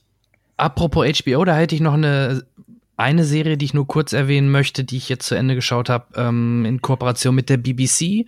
Hauptdarsteller oder einer der Hauptfiguren wird gespielt von James McAvoy. Vielleicht kommt ihr jetzt schon drauf. Ich weiß nicht, ob einer von euch es gesehen hat. Ich weiß, dass Sean es gelesen hat, nämlich His Dark Materials. Genau, ich habe es auch hier wieder, auch, auch hier die Serie habe ich noch nicht gesehen. Ähm, ich bin eigentlich sogar auch hier sehr heiß drauf, weil, wie du schon sagst, ich, ich habe die Bücher damals gelesen, äh, die Trilogie, da, der Goldene Kompass, das magische Messer und das Bernstein-Teleskop. Ähm, wurde ja schon mal verfilmt oder versucht zu verfilmen vor einigen Genau. Jahren äh, mit der Goldene Kompass. Leider war der nicht so gelungen. Ähm, damals leider auch äh, unter enormem Druck und Angst vor Kritik aus Amerika wegen sehr religions- und kirchenkritischen Themen des Buches. Ähm, und New Line Cinema, New Line Cinema, die da auch in den Jahren nach Herr der Ringe eher viele Flops hatten, wollten auf Nummer sicher gehen und haben den Film komplett zerstückelt im Schnitt. Da ist echt kaum noch was übrig geblieben von dem, was der Film mal hätte sein können. Ich habe mich da damals sehr viel mit beschäftigt, weil ich so traurig darüber war. Und die haben den halben Film rausgeschnitten, Szenen in der Reihenfolge komplett geändert, Sachen in Reshoots ähm, abgekürzt und zwischendurch hatte man Szenen, wenige Szenen, wo man noch gemerkt hat, das ist noch das, was sie ursprünglich gedreht hatten, mit dem Flow und dem Writing, was der Regisseur auch wollte, ähm, die dann auch wirklich gut sind. Aber leider ähm, ist davon nicht viel übrig geblieben. Der Film ist dann leider gefloppt. Oder zumindest hat er gerade nicht genug eingespielt, eine Fortsetzung zu ähm, gewährleisten. Und dann ist das Ganze halt gestorben. Und ja, jetzt mit dieser HBO-Serie, der neue Versuch, neuer Ansatz, ähm, auch, dass sie den Titel nicht mehr ähm, direkt an die Bücher anlehnen, sondern an den nachträglich hinzugefügten Hi- Trilogietitel der Bücher, His Dark Materials den ich auch sehr geil finde, den Titel, His Dark Mhm. Materials. Und ähm, haben jetzt mit einem komplett neuen Cast. Äh, ich fand den Cast beim Film großartig. Der wurde ja damals auch zusammen mit zwischen Regisseur ähm, Chris Weiss und dem Autoren ähm, Philip Pullman, ähm, der auch an der alten Verfilmung mitgeschrieben hatte, ähm, ja zusammen auch gecastet. Und ich finde den Cast wirklich großartig in dem alten Film. Auch das fand ich sehr traurig, dass man mit dem Cast nicht weitermachen konnte. Ich muss mich jetzt noch an den neuen Cast gewöhnen, weil der Look jetzt doch schon sehr anders ist und auch irgendwie das zeitliche Setting scheinbar ein bisschen moderner ist. So ein bisschen weg von dem alten Steampunk, mehr in so eine Anfang Ah. 20er Jahre Welt. Ähm, damit muss ich mich noch ein bisschen anfreunden, glaube ich. Aber wie gesagt, ich kenne nur die Trailer. Und ähm, aber du hast die Serie jetzt schon komplett gesehen, Jan? Äh, Die erste Staffel, ja, genau. Die erste Staffel. Mhm. Also ist erste jetzt, Staffel, äh, genau. Genau, gerade Wie zu ist denn Ende dein Eindruck? vor ein paar Tagen. Würde mich mal interessieren. Also mir fehlt das Wissen der Bücher. Ich habe damals auch den Film gesehen hier mit, wie du schon sagst, Daniel Craig, Nicole Kidman und Eva Green. Ähm, Mhm. War, fand ich auch damals eine richtig coole Besetzung. Und ich dachte auch am Ende des Films, oh, jetzt wird's cool und dann hört's auf und dann kam nie wieder was. Ja. Deswegen war ich jetzt halt Traurig. auch sehr gespannt auf His Dark Materials und ähm, ich finde, der hat einen sehr, sehr coolen, sehr, sehr guten Einstieg. Ähm, diesmal haben sie definitiv die Kritikrichtung, ich sag mal, Glaube, Kirche etc. drin behalten. Ähm, das Uh, ist schon sehr gut. Hauptbestandteil. Ich gehe auch davon aus, dass deswegen die Serie auch sehr stark am Buch orientiert, äh, sich orientiert. Und Ja. ich meine, in den Credits sehe ich auch immer Philip Pullman ähm, hat dort auch äh, mitgeschrieben. Also das Ah, passt super. schon. Auch die Eisbären sind natürlich dabei und und und und und alles, was man, was was du aus den Büchern kennst oder was man auch schon zum Teil im ersten Film gesehen hat. Ähm, Mhm. Du hast die Zeppeline und und und. Ähm, ja, ich will jetzt will jetzt nicht zu viel Spoiler irgendwie verraten. Das einzige, ich fand so manchmal zog sich ein bisschen oder ich glaube irgendwie gefühlt hat es manchmal an einigen Stellen ein bisschen zu fast schon zu wenig ähm, Tempo gehabt und da weißt Ah. du wahrscheinlich mehr. Mich war in der Goldene Kompass schon diese Parallelweltgeschichte oder unsere Welt äh, mit in dieser mit in dem Film drin? Äh, nee, unsere Welt nicht. Tatsächlich auch nicht im ersten Buch. Ich, ich, ich gehe mal davon aus, dass die erste Staffel das erste Buch, der Goldene Kompass, komplett darstellt. Das ähm, im, im Film, in der Verfilmung wurde am Anfang von Daniel Craig, äh, dem gespielten Charakter, äh, Lord Asriel, schon einen Vortrag gehalten vor, vor Kirchenmitgliedern, dass er, also es waren dann äh, Magisterium-Mitgliedern, dass er ja, dass er parallele Welten entdeckt hat und bereisen will. Ähm, Und die, das Buch endet dann ja auch damit, dass er dass quasi zum ersten Mal dann Menschen in eine andere Welt reisen als Cliffhanger. Und unsere Welt, das ist jetzt natürlich ein kleiner Spoiler, aber unsere Welt ist auch eine von den vielen Parallelwelten, die eben in dieser Geschichte auftauchen, ist in den Büchern aber erst im zweiten Buch, das Okay. magische Messer, zum ersten Mal überhaupt Dann zu sehen. Dann scheinen die da schon ein bisschen was vorwegzunehmen, weil es gibt da halt auch so eine, ohne jetzt ins Detail zu gehen, eine kleine Mini-Parallelgeschichte und über einen, Oh. einen Mann, der auch zwischen diesen schon hin und her reisen kann. Ähm, Ach, krass. losgelöst von Ist- Lord ist das- Asriel. Von daher. Ist das ein Junge oder ein Mann? Also ist, wie alt ist der? Ich glaube, ich weiß, worauf du hinaus willst. Also es geht da in dieser, in unserer Welt um einen Jungen, aber der da hin und her reist, ist eher ein Mann, der, sie- der es auf den Jungen abgesehen hat. So. Ah, mehr, ah, mehr möchte ich okay. nicht verraten. Gut. Ah, das klingt spannend. Dann, dann, ja, interessant. Oh, verdammt, ich habe Also- gerade eine Gänsehaut. Ich will, will das gucken. Also, schon, so viel kann ich dir sagen. Ich habe mir sagen lassen, es ist sehr nah am Buch. Cool. Ähm, Klingt, äh, kam ja auch äh, vom, am Materialaufwand ist es auch nicht gescheitert, weil es ist die teuerste BBC-Produktion aller Zeiten. Wow. Äh, ich finde, das sieht man auch in großen Teilen, gerade bei den Animationen. Das ist denen recht gut gelungen. Ich meine, eine Serie, so Tieranimationen, so gut zu machen. Exakt. Ja. Haben sie schon, haben sie schon wirklich sehr gut gemacht. Ähm, nichtsdestotrotz, äh, äh, Jan hat schon angedeutet, es sich zieht. Ich habe Mhm. die ersten drei Folgen gesehen.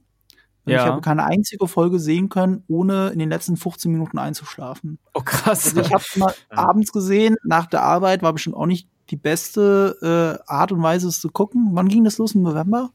Also wirklich Ja. äh, zu einer Hochphase bei mir, wo ich wirklich äh, im Dauerstress war. Aber das spricht auch nicht für die Serie, weil ich habe parallel dazu Mandalorian und äh, Watchmen auch gesehen und da, hat, da bin ich nicht weggeratzt. Ähm, Okay. ich fand es teilweise sehr anstrengend, obwohl die Serie objektiv sehr wenig falsch macht. Es ist äh, das Materialaufwand dahinter, die Schauspieler sind toll, äh, es sind natürlich alle Typecast, also sehr viele sind auch einfach mal aus Game of Thrones wegrekrutiert. Okay. Ähm, äh, man macht aber auch mit der Hauptdarstellerin aus Logan nie was verkehrt, finde ich. Also sie macht Ja. das auch ganz toll. Ah, es ist alles so, so durchkonstruiert. Ich weiß nicht, wie ich es nennen soll. Es ist wirklich so, als würdest du, es fühlt sich sehr Harry Potter-mäßig an, im besten Sinne. Äh, gleichzeitig fühlt es sich aber auch wie ein staccato-mäßiges Abfilmen an. Hm, äh, Genau okay. wie bei Harry Potter. Ähm, also es ist, äh, ich hätte mir ein bisschen mehr künstlerische Freiheit vom Buch gewünscht und ein bisschen mehr das Feeling, dass es eine Serie ist und kein Aberzählen von etwas, was schon lange da ist. Ah, verstehe. Ähm, es, es, ich fand es auch sehr zäh und ich war dann irgendwann auch wirklich raus. Und ich habe im Moment nicht das Gefühl, dass ich nachholen will.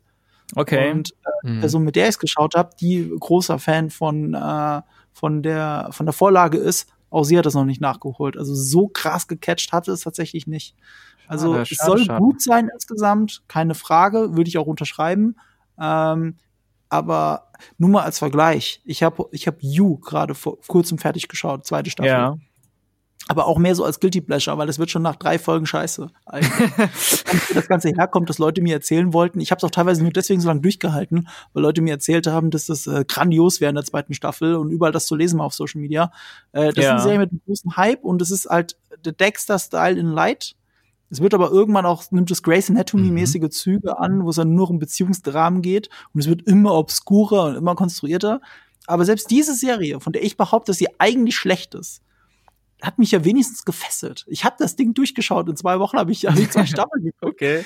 Das kann Dark, Mat- Dark Materials nicht von sich behaupten. Schade, Und, schade. äh, Das ist halt schwierig für mich zu sagen. Ähm, also Dark, Dark Materials ist gut. Ich habe mir wesentlich mehr davon erwartet und erhofft vor allem. Ähm, äh, ich ich schaue es mir gerne bei Gelegenheit noch mal in Ruhe alles Ja. an. Ich befürchte, ich muss schon fast wieder von vorne anfangen, weil ich wieder alles vergessen habe. Also, Und ja. äh, die bessere Alternative für mich, also wenn es um Fantasy-Serien vom letzten Jahr geht, ist halt einfach äh, Dark Crystal von Jim Henson. Ah, okay. Das auf ja. Netflix hat mich weggeblasen. Das ist super. Cool. Ja, da muss ich noch Ähm, weiter gucken. Ich habe es angefangen, also aber ich nicht, nicht zu Ende geguckt.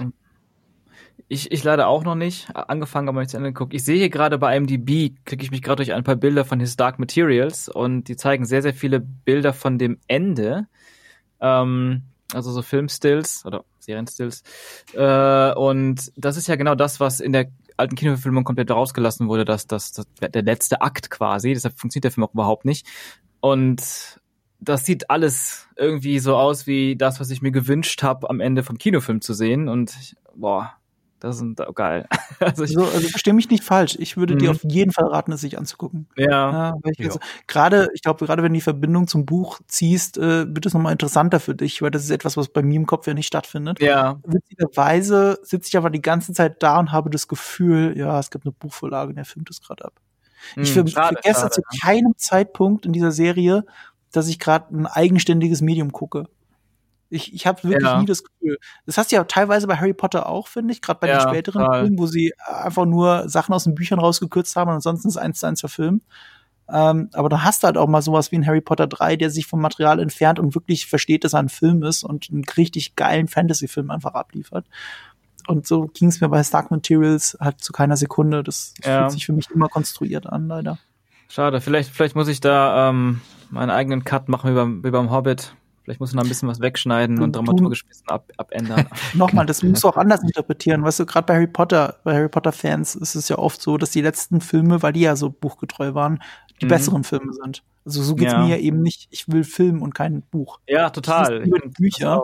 Und äh, äh, wer weiß, wie es dir dann geht mit der Serie. Ich möchte das wirklich Ja. nicht vorwegnehmen, weil du bist ja gerade auf IMDb. Ich glaube, so schlecht wird die nicht bewertet sein, oder? Ähm, warte.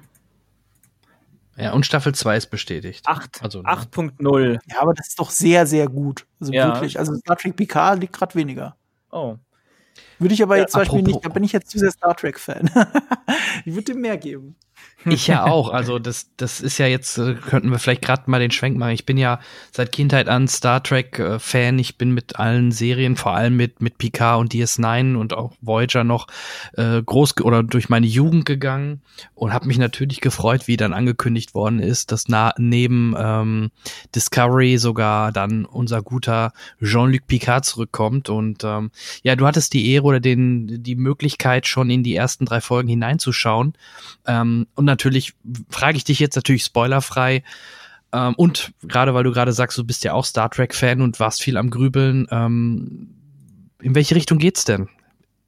Ähm, also es ist auf jeden Fall sehr figurenzentrisch, äh, sehr Picard-zentrisch. Das war ja klar, so wie sie heißt. Aber Wie heißt die Serie? Ne? Es ist auch mehr übergreifende Handlung als Discovery. Also selbst Discovery hatte trotz der äh, großen handlungsübergreifenden, äh, folgenübergreifenden Handlung, hat es ja trotzdem sehr Case of the Weekig. Also ähm, Mhm. je nachdem, wo du Punkt warst. Also wenn du jetzt Richtung Staffelfinale warst, dann war es natürlich nicht so. Aber zwischendrin war das sehr Case of the Week, so wie Star Trek halt nun mal ist. Das ist Picard gar nicht. Picard hat halt äh, eine durchgehende Handlung, die äh, auch ein bisschen ins Verschwörerische geht, bisschen Mystery, ähm, durchaus interessant. Ähm, was ich aber, also das, das macht schon mal anders, als was man sonst von Star Trek kennt. Star Trek Picard war eine ganz große Besonderheit, die man nicht hoch genug halten kann. Und das wird einem erstmal nicht so richtig bewusst. Seit dem, so wie ich jetzt weiß, 4. Dezember ist zum ersten Mal die rechte Situation von Star Trek wieder so, dass die Filme und die Serien sich gegenseitig äh, kennen. Also dass das, Ja. dass das äh, rechtlich gesehen wieder ein Universum ist. Das war nämlich tatsächlich Ah. nicht so seit 2009 oder etwas früher eben. Ähm, Deswegen da war die nämlich Kelvin-Zeitlinie, ne?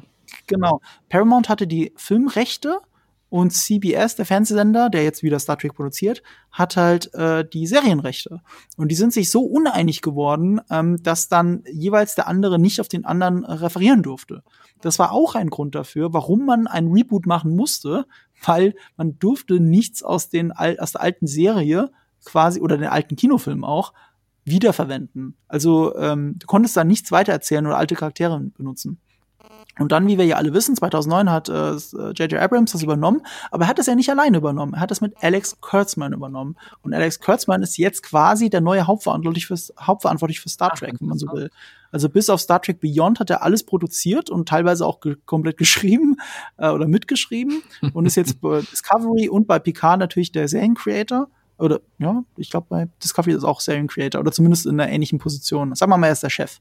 Und ähm, er produziert auch den äh, vierten Star Trek-Film von Noah Hawley, der Fargo gemacht hat, die Serie. Ähm, den Tarantino-Film eigentlich nicht, aber wer weiß, dass er am Ende hat er da auch noch seine Finger mit drin. Aber warte mal, Ähm, also- Star Trek 4, Star Trek 4 mit der, das war die Regisseurin, ja? Äh, die nicht mehr. Die ist da raus. Ich wollte gerade sagen, das Hawley wurde noch- doch. Ah, okay. Und das ist fix schon? Ja, ja. Der hat auch schon in Interviews drüber geredet und äh, äh, das ist eine Schlüsselszene für ihn, die in Star Trek 2 Zorn des ist, wo alle miteinander zusammenarbeiten. Das ist für ihn Star Trek. Weil er wollte der, Fra der Antwort ausweichen, ob, ähm, ob es jetzt in der Kelvin-Zeitlinie spielt oder in der Prime-Timeline, wie man so schön sagt, also in der eigentlichen Zeitlinie. Er ist der Frage bis jetzt immer ausgewichen. Also man weiß nicht so wirklich, ob Star Trek 4 in Anführungsstrichen wirklich Star Trek 4 ist oder doch wieder ein eigenes Projekt. Ähm, das weiß man immer noch nicht. Er hat nur definiert, was für ihn Star Trek bedeutet. Was aber auch eine schöne Definition ist, finde ich. Dass es um Menschen geht, die zusammenarbeiten. Äh, Egal. Auf jeden Fall, ich, ich weiche jetzt sehr aus, aber also ich, ich, ich schweife sehr aus, aber es hat tatsächlich einen Grund. Star Trek Picard ist jetzt das erste Mal Star Trek seit äh, über zehn Jahren, dass Star Trek wieder alles zusammen sein darf. Hm. Und es darf es nicht nur, es ist es auch. Es ist wirklich, ohne jetzt spoilerig zu werden, es hat Anspielungen aus dem 2009er Film, aus dieser Timeline mit drin. Also Okay. es, es, es läuft einfach zu Ja, einem. Zeitpunkt oder beruht auf einem Dass, die, Zeitpunkt. dass der romulanische Planet zerstört wird, ne? Das, das, Genau. das ja, wurde ja, da, da, da, da Spoiler ist dann doch. Ja, aber das Äh, wurde ja ach so, schon ist gesagt. Trailer Das ist ja jetzt kein Ist Geheimnis. im Trailer? Das ist Ja, im Trailer okay, und ich meine, das habe ich auch schon überall gelesen. Also noch das bevor die ersten Folgen gezeigt worden sind, ähm, äh, das, das war schon fix, dass das nach der Explosion von Romulus spielt, ja. Und dadurch Ja, trotzdem in genau. der Prime-Linie, ja. Ja. Es ist in der sogenannten Prime-Timeline, es setzt quasi die Serien und die Filme fort, die alten. Ähm, nichtsdestotrotz fühlt es sich aber auch, auch, inner, also auch inszenatorisch natürlich, genau wie bei Discovery, fühlt es sich auch sehr verbunden mit dem äh, neuen Star Trek, mit der Kelvin-Timeline. Hat die, An die direkten Anspielungen darauf, aber wirklich nur Anspielungen. Gleichzeitig Mhm. ist es aber, und das ist so herrlich daran für mich, als ganz großer Fan der Next Generation, mit der ich aufgewachsen bin noch, es ist ein zufriedenstellendes Ende oder deutet, es beginnt ein zufriedenstellendes Ende. Ich hoffe, es wird es natürlich auch ähm, für diese Crew. Natürlich ist diese Hm. Crew nicht im Fokus, sondern Picard. Aber Nemesis, der letzte Film von denen, Star Trek 10, war nie als letzter Film für Star Trek, äh, für die Next Generation gedacht. Das war eigentlich, wenn überhaupt, ein Figurenende für Data, weil äh, der Schauspieler wurde halt älter und dann wird's halt schwierig, den noch als Androiden jung aussehen zu lassen. Und, Dann hätten äh, sie hat mal sich dann Before nicht reinbringen dürfen, Marco. Ja, das ist mal die kleine Ja. Hintertür, die man sich noch aufhält. Hm, Äh, und er hat selber auch später, Jahre später gesagt, wenn sie noch einen Elfenfilm gemacht hätten, hätte er wahrscheinlich auch ja gesagt und hätte es gemacht. Ja. Unabhängig davon, es war nie als Ende für diese Crew gedacht. Es wurde zu einem Ende für diese Crew, weil der Film gefloppt ist. Und äh, weil sich natürlich Hm. auch die rechte Situation verändert hat. Dadurch wurde es dann zu so einem Ende ein unfreiwilliges. Und das ist ja insgesamt, ne, bei Star Trek Nemesis kann man jetzt streiten, die Meinungen sind natürlich eher negativ. Ich kann dem Film auch viel abgewinnen, aber nichtsdestotrotz ist es kein würdiger Abschied für diese Crew. Und das deutet bisher in den ersten drei Folgen Picard für mich schon an. Und äh, es fühlt sich dann für mich wie nach Hause kommen an. Also es ist wirklich so, ich grinse sehr viel, während ich diese Serie sehe. Mhm. Ich bin äh, sehr viel schwelgig in Erinnerungen und freue mich über Wiedersehen, freue mich auf Anspielungen. Es ist wirklich für Star Trek Fans, nicht für neue Star Trek Fans. Es ist so viele Anspielungen auf die Filme und Serien da drin und Querverweise. Ich möchte auch behaupten, man kann es nicht wirklich nachvollziehen, die Handlung, ohne etwas davon schon zu kennen. Das ist ja Oha. bei Discovery nicht so. Discovery, erste Staffel, Also äh, da brauchst du halt fünf Minuten, um zu verstehen, ah, die Klingonen, also die Typen mit den mit dem Stirn da, äh, mit der Stirn da, die könnten die Bösen sein nach dieser Wutrede. So viel mehr Prämisse brauchst du ja nicht, um das irgendwie äh, nachvollziehen zu können. Deswegen sage ich immer Star Trek Einsteigern, sie sollen sich einfach ähm, äh, Star Trek Discovery anschauen als als guten Einstieg finde ich. Und äh, bei Next Generation, äh, bei Next Generation sage ich schon, bei Star Trek PK ist es halt so, es ist wirklich eine Star Trek Serie durch und durch, äh, eher für uns alte Star Trek Nostalgiker als für neue. Und das ist aber auch gut daran, das mag ich. Also ich bin da schon abgeholt. Es hat seine Schwächen, aber darauf können wir gleich eingehen. Ja. Ja, Also, gut. aber was habt ihr denn schon gesehen? Ich habe es auch noch nicht gesehen. Also nur die Trailer. Die Trailer ähm, machen Spaß. Also äh, ich bin selber jetzt kein Star Trek Fan. Mein der ich bei mir ist ja Star Wars immer hat mich mein Leben begleitet, aber mein mein Vater ist äh, großer Star Trek Fan und Mhm. durch ihn habe ich natürlich sehr viel auch mitgeguckt, gerade in der Jugend immer wieder mal Next Generation Folgen und die ganzen Kinofilme habe ich ja auch gesehen im Fernsehen und im Kino und so aus der Erinnerung, die ich so habe an Next Generation und vielleicht ein bisschen Deep Space Nine, hat mich das, was ich in den Teasern und Trailern gesehen habe, alles doch sehr erfreut und mir da schon immer wieder ein Lächeln ins Gesicht gezaubert und ich habe echt Bock drauf, vor allem weil die Star Trek Filme irgendwie nicht so richtig ähm, Die alten oder die neuen Filme? Nee, die neuen jetzt, angefangen mit Abrams. Den ersten fand ich zwar noch ziemlich cool. Den zweiten aber schon nicht mehr so gut. Wobei vielleicht teilweise, teilweise sehr stark, teilweise wieder nicht. Und der dritte, den fand ich dann gar nicht mehr gut. Ja, und irgendwie gen- generell die Richtung, die diese Filme eingeschlagen haben, hat für mich nicht das, was Star Trek irgendwie vorher für mich irgendwie dann ausgemacht hat. Ähm, von den Themen, Inhalten und auch dem Gedanken, wirklich was zu erforschen, den Weltraum zu erforschen, neue Dinge zu entdecken. Ähm, ich weiß nicht, ob es jetzt hier auch irgendwie darum geht, was aber nicht schlimm ist, aber es fühlte sich auch nach diesen anderen Star Trek-Serien wie Discovery, die ich auch noch ein paar Folgen geguckt habe und dann einfach nicht mehr weitergucken wollte, ähm, weil es irgendwie wirkte wie eine Serienform von diesem neuen Abramschen Star Trek. Mhm. Ähm, Wie wir jetzt wissen, ja nicht ganz zufällig, ne? Ja, genau, genau. Und ähm, das, das sieht jetzt irgendwie wieder aus wie etwas, was anknüpft an Next Generation und ähm, diese alte Crew und Welt und, und Art von Star Trek. Und ich bin gespannt. Aber um es für dich auch noch ein bisschen einzuordnen, es ist wirklich so, also du siehst natürlich dann alles, was ab 2009 in Star Trek passiert ist, siehst du in Mhm. dieser Serie auch. Also die Art der Inszenierung. Ich persönlich bin ja ein Fan dieser Modernisierung. Also Mhm. Star Trek 9 hat mich damals im Kino komplett abgeholt. Ich bin, Ja. Der, der, als alter Kirk-Fan bin ich da auch wirklich voll dabei und finde das so geil besetzt und inszeniert von Abrams. Und selbst Star Trek Into Darkness, der plotmäßig wirklich zum Augenrollen ist an vielen Stellen, äh, finde ich immer noch so geil und auch toll gespielt von Benedict Cumberbatch, auch wenn Das das, eigentlich nicht voll, klar ist, ja. was er da spielt. Äh, ich kann das alles runterschlucken. Ich habe an Star Trek Into Darkness, obwohl er der schlechtere Film ist, mehr Spaß als an Star Trek 2009. Mhm. Und äh, selbst Star Trek Beyond ist immer noch ein witziger, toller Film. Ich mag halt die Crew. Ich glaube, in Star Trek kommt es immer darauf Ja, an, wie sehr ja. man die Crew mag, weil Das das, fast. Wichtiger ist als der Plot. Und äh, da ist zum Beispiel eine Schwäche, finde ich, bis jetzt mit Picard. Picard ist natürlich die zentrale Figur und der äh, Mhm. die, also quasi der Obi-Wan, der dich durch die Story führt. Ja. Aber bis jetzt kann mich alles drumherum noch nicht komplett abholen bei den Figuren. Verstehe, ja. Da sind interessante Ansätze drin und man weiß ja aus den Trailern, wer noch alles kommt. Darauf freue ich mich eigentlich mehr, ehrlich gesagt, auf solche Zusammentreffen, als auf die, die ich bis jetzt gesehen habe. Äh, Das vieles einfach nur Behauptungen. Äh, Ja. Also zum Beispiel wird eine Figur eingeführt, die als alte Freundin von Picard dargestellt wird, fühlt sich aber ein bisschen noch an wie ein Fremdkörper. Ich bin gespannt, ob, ob sich äh, die Serie da noch fängt. Okay. Ähm, also es ist nicht alles Gold, was glänzt. Ähm, Ja, ja. Es hat äh, sehr viel, ich finde es sehr stark mit dieser Mystery-Handlung, dass die über mehrere Folgen geht. Gleichzeitig geht sie, braucht sie zu lange, um in Fahrt zu kommen. Also ich würde behaupten, sie ist, ich habe nach drei Folgen ist immer noch nicht in Fahrt gekommen.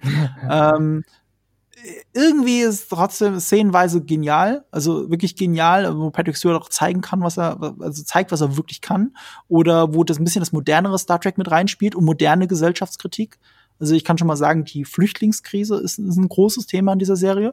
Gleichzeitig Ja. geht es ja auch zurück zum großen Hauptthema, finde ich, von Next Generation, nämlich was bedeutet es, ein Mensch zu sein, also das alte Data-Problem. Ja, cool. Mhm. Ähm, Was Mhm. es dann teilweise sehr Blade Runner-mäßig macht, was ich auch wieder cool fand. Dann Ja. wieder, wieder Star Trek, äh, sehr viel Exposition-Dumping, also wirklich Mhm. dummes Exposition-Dumping. Okay. Das ist ja schon, das ist ja schon bei Star Trek komisch, wenn, wenn Leute, ich meine, ich finde das herzlich bei Star Trek, das ist mein Trash-Element daran, wenn Leute sich äh, dummes Gebrabbel an den Kopf wirfen, was in Wirklichkeit gar keinen Sinn macht, wenn man es analysieren würde, äh, Mhm. es aber klingt wie in dieser Welt schlüssig. Und ähm, hier ist es so, also es gibt zum Beispiel einen Moment, da wird über einen Geheimbund geredet.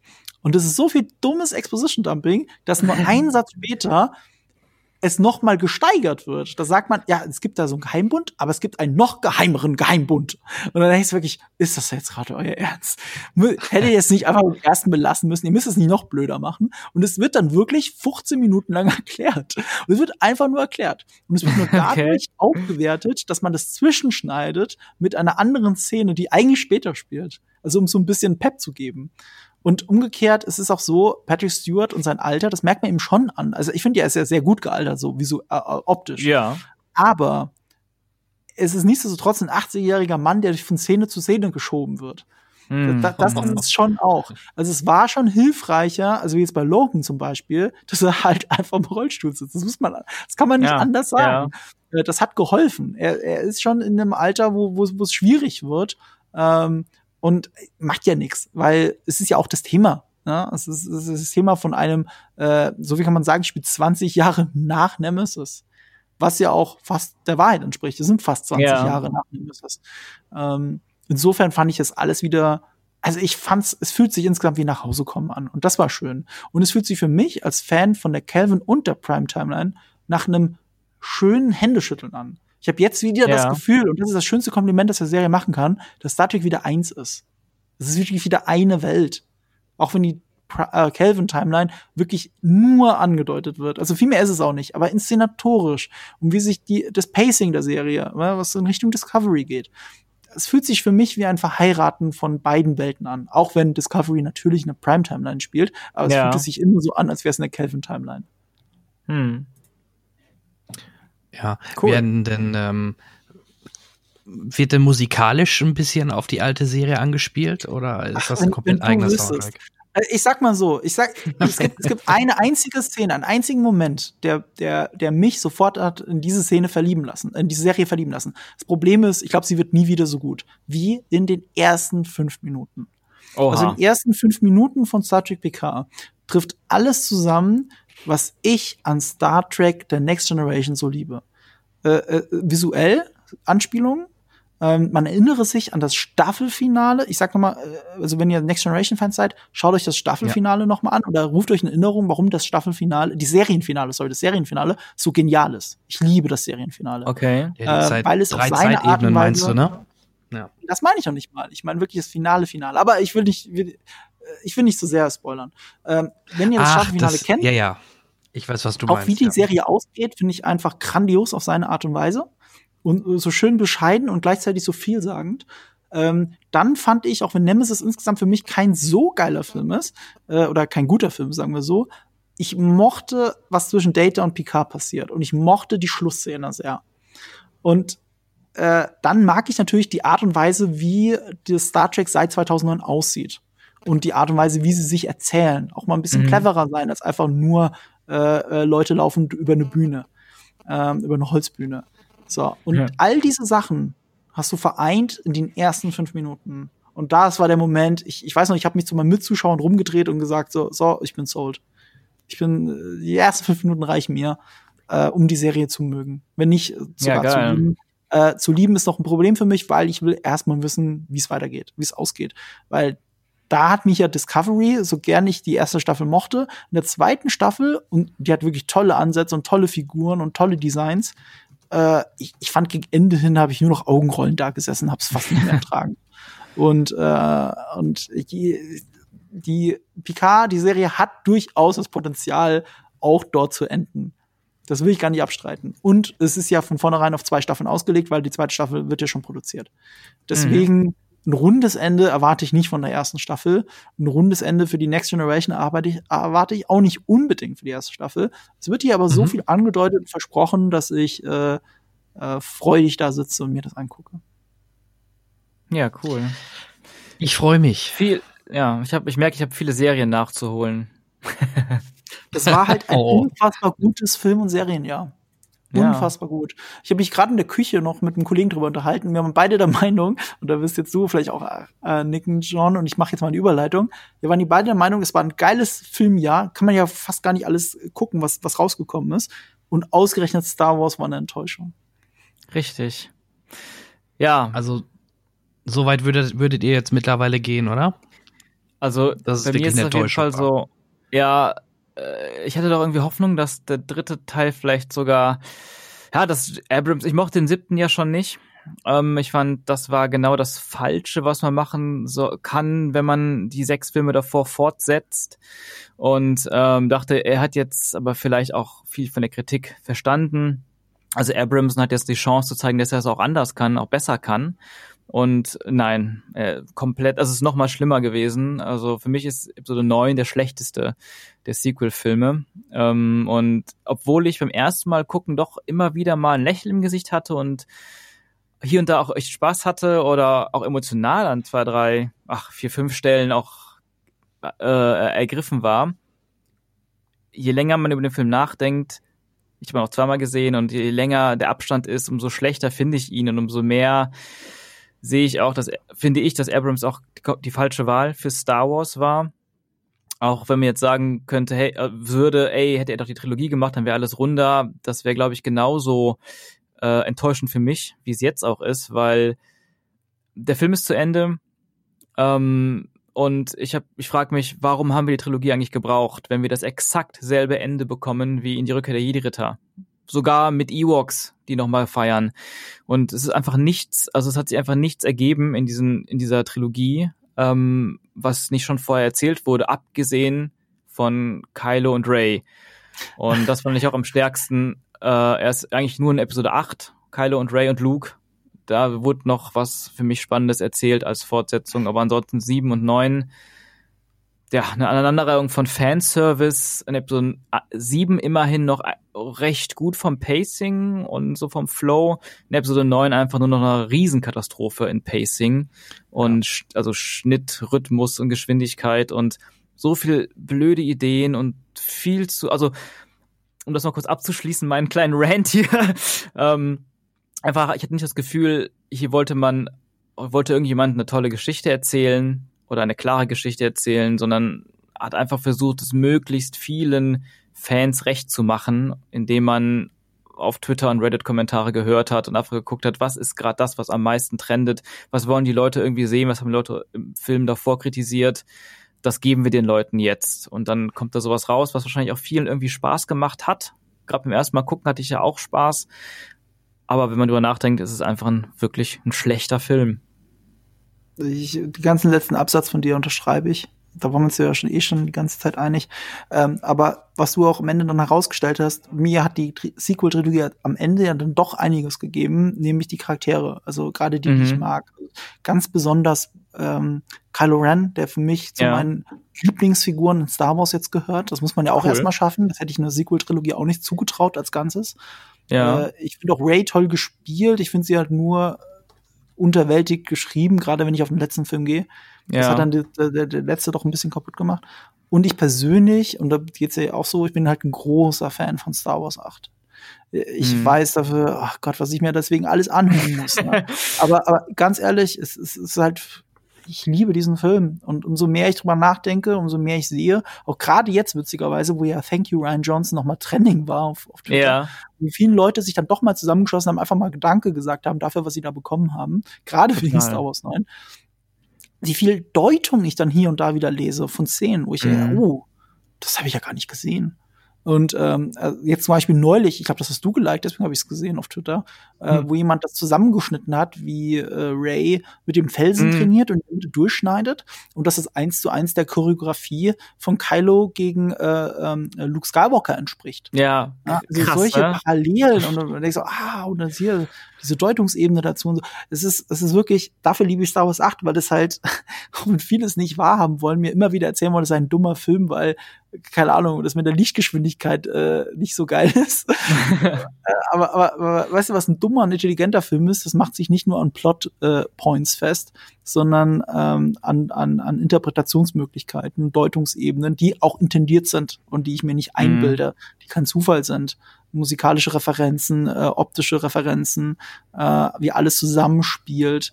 Oh ja. Also, das ist wirklich für mich, für, tatsächlich wie ein guter Wein wird für mich sogar Star Wars 8 von Tag zu Tag besser.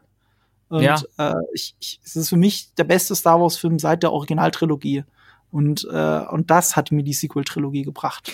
Da hast du recht, ja, das stimme ich auch zu. Ich würde jetzt vielleicht nicht, ich würde vielleicht noch ein bisschen kritischer sein bei Episode 8 als du, aber ich finde auch, ich habe auch jetzt das Gefühl, ähm, der einzige Film von den Sequels, den ich mir noch mal irgendwann in Zukunft auf jeden Fall wahrscheinlich immer wieder mal auch angucken werde, wie auch die anderen Star Wars Filme der ersten sechs Episoden, ist Episode 8, 7 und 9 werde ich mir wahrscheinlich nie wieder angucken. 9 vielleicht noch mal, wenn der wenn es ein Home Release gibt, noch mal so abschließend, aber schon 7 wollte ich nach dem ersten Mal gucken, damals 2015, nicht noch mal gucken und ähm, habe ihn dann trotzdem dreimal geguckt, aber ähm, im Kino. aber ähm, neun habe ich jetzt zweimal im Kino gesehen und obwohl ich eigentlich von Anfang an fest geplant hatte, auch ein drittes Mal zu gehen, auch mit meiner Family, die auch alle Star Wars Filme gesehen haben, aber ich weiß einfach, dass äh, meine Family den Film nicht mögen wird. Die, die werden die ganze Zeit den Kopf schütteln und sich am Ende fragen, warum hat es diesen Film gegeben? Und meine Family, also Vater, Mutter und Bruder, äh, Julian, ähm, fanden Episode 8 alle toll, Episode 7 nicht. Oh. Ähm, Mhm. Und, und das war auch wirklich einfach dieses, ich weiß noch, in 7 waren wir im Kino, ähm, in der Premiere. Damals, äh, da hatten wir sogar äh, ein, ein, ein Testscreening von unserem Star Wars Fanfilm laufen im Vorfeld. Das war auch ziemlich cool. Aber nach dem, nach dem Film auch mit meinen Eltern gesprochen und die waren beide so, das habe ich doch alle schon mal gesehen. Und die mochten auch, die mochten die neuen Charaktere alle nicht. Und ähm, ich finde aber auch Kylo Ren in 7 noch nicht gut und erst in Episode 8 geil. Und ich weiß, in Episode 8 war ich ja erstmal super begeistert in der Preview, dann nach den mit Freunden gesehen, nee, genau, danach in der Premiere, auch mit Eltern gewesen. Und ja, auch die waren da einfach, die fanden den stark. Ne, die waren wirklich wieder drin in Star Wars und die fanden auch die Themen und die Message gut, oder viele Messages im Film stark. Und die waren, die hatten auch Gänsehaut. Und da habe ich auch damals gedacht, als der Film so ganz frisch war, Mann, das ist endlich wieder ein guter Star Wars-Film und der wird den Leuten auch echt gut gefallen, geil. Und dann kam dann dieser riesen Backlash und der Hate auf einmal so, wow, was ist hier los? Ja, und, und de dementsprechend weiß ich auch, neun, also mein Bruder ähm, geht leider nicht so oft ins Kino, er schafft es zeitlich einfach auch gar nicht.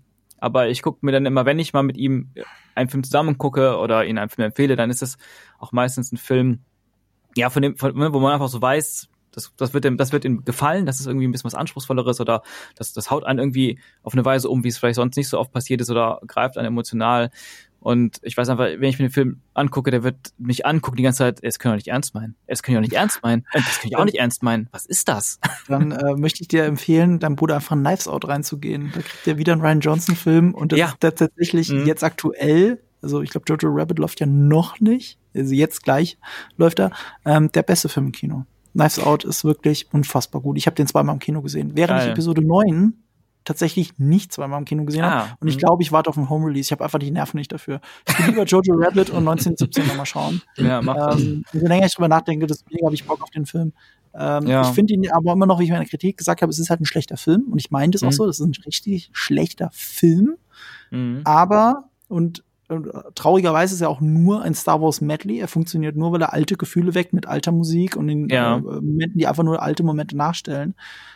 Aber das halt, erreicht halt Star Wars ja auch. Ne? Also dann kitzelt es mich trotzdem und dann kriege ich hier und da Gänsehaut. Ja. Das muss ich dem Film einfach hoch anrechnen.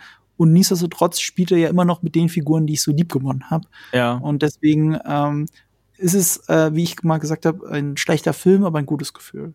Ja, ja, das trifft ziemlich gut. Als Film. Ähm, als Star Wars einfach. Mhm. Äh, aber ich habe auch sehr oft sehr schlechte Gefühle, wenn ich über den Ja. Film als Film nachdenke. Muss man Ja. auch relativierend dazu sagen. Und es wird nur schlechter. Ähm, ich lasse lieber ein bisschen Zeit und Abstand ins Land ziehen, Mhm. guck's mir dann nochmal an. Aber ich finde es so schön, gerade eine positive Episode 8 Anekdote mal wieder zu hören von Leuten, die im Kino waren und begeistert waren.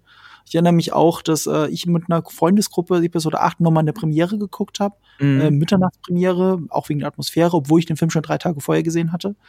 Und äh, die Hälfte war begeistert und, und, und saß da mit glänzenden Augen. Ja. Und die andere Hälfte war fassungslos, weil sie sich gefragt haben, was soll das denn? Und, und diese Ja. Gags und das.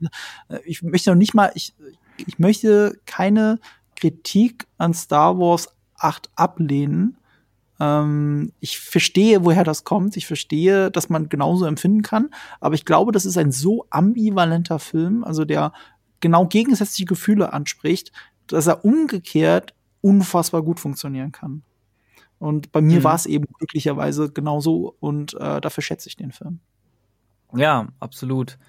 Ähm, ich habe auch mal das Gefühl, man könnte bei dem Film, bei Episode 8, ja, wenn man da so an so ein paar Ecken noch gefeilt hätte und ähm, aus Canto Bight einfach einen, einen notwendigen guten Part gemacht hätte, ähm, einfach auch so vom Spaß und Spannungsfaktor und dem Gedanken, wie, wie es zu Star Wars eigentlich einfach auch immer gehört, finde ich, eine spannende, exotische neue Welt zu zeigen. Ich finde, der hat, da hat leider Canto Bight doch den Film Mittelteil runtergezogen.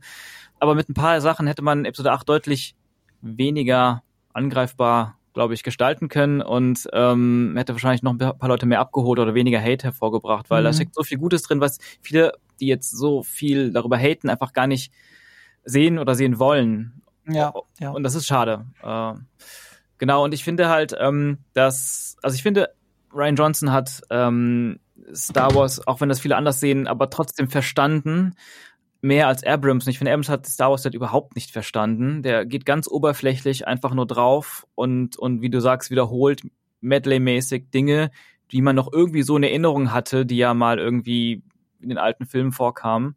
Und wenn ich jetzt, ähm, es sind ja jetzt seit einigen Tagen ähm, kursieren im Internet äh, Berichte über die Drehbuchentwürfe oder frühen Drehbuchentwürfe von Colin Trevorrow, der ja ursprünglich als Regisseur eingeplant war.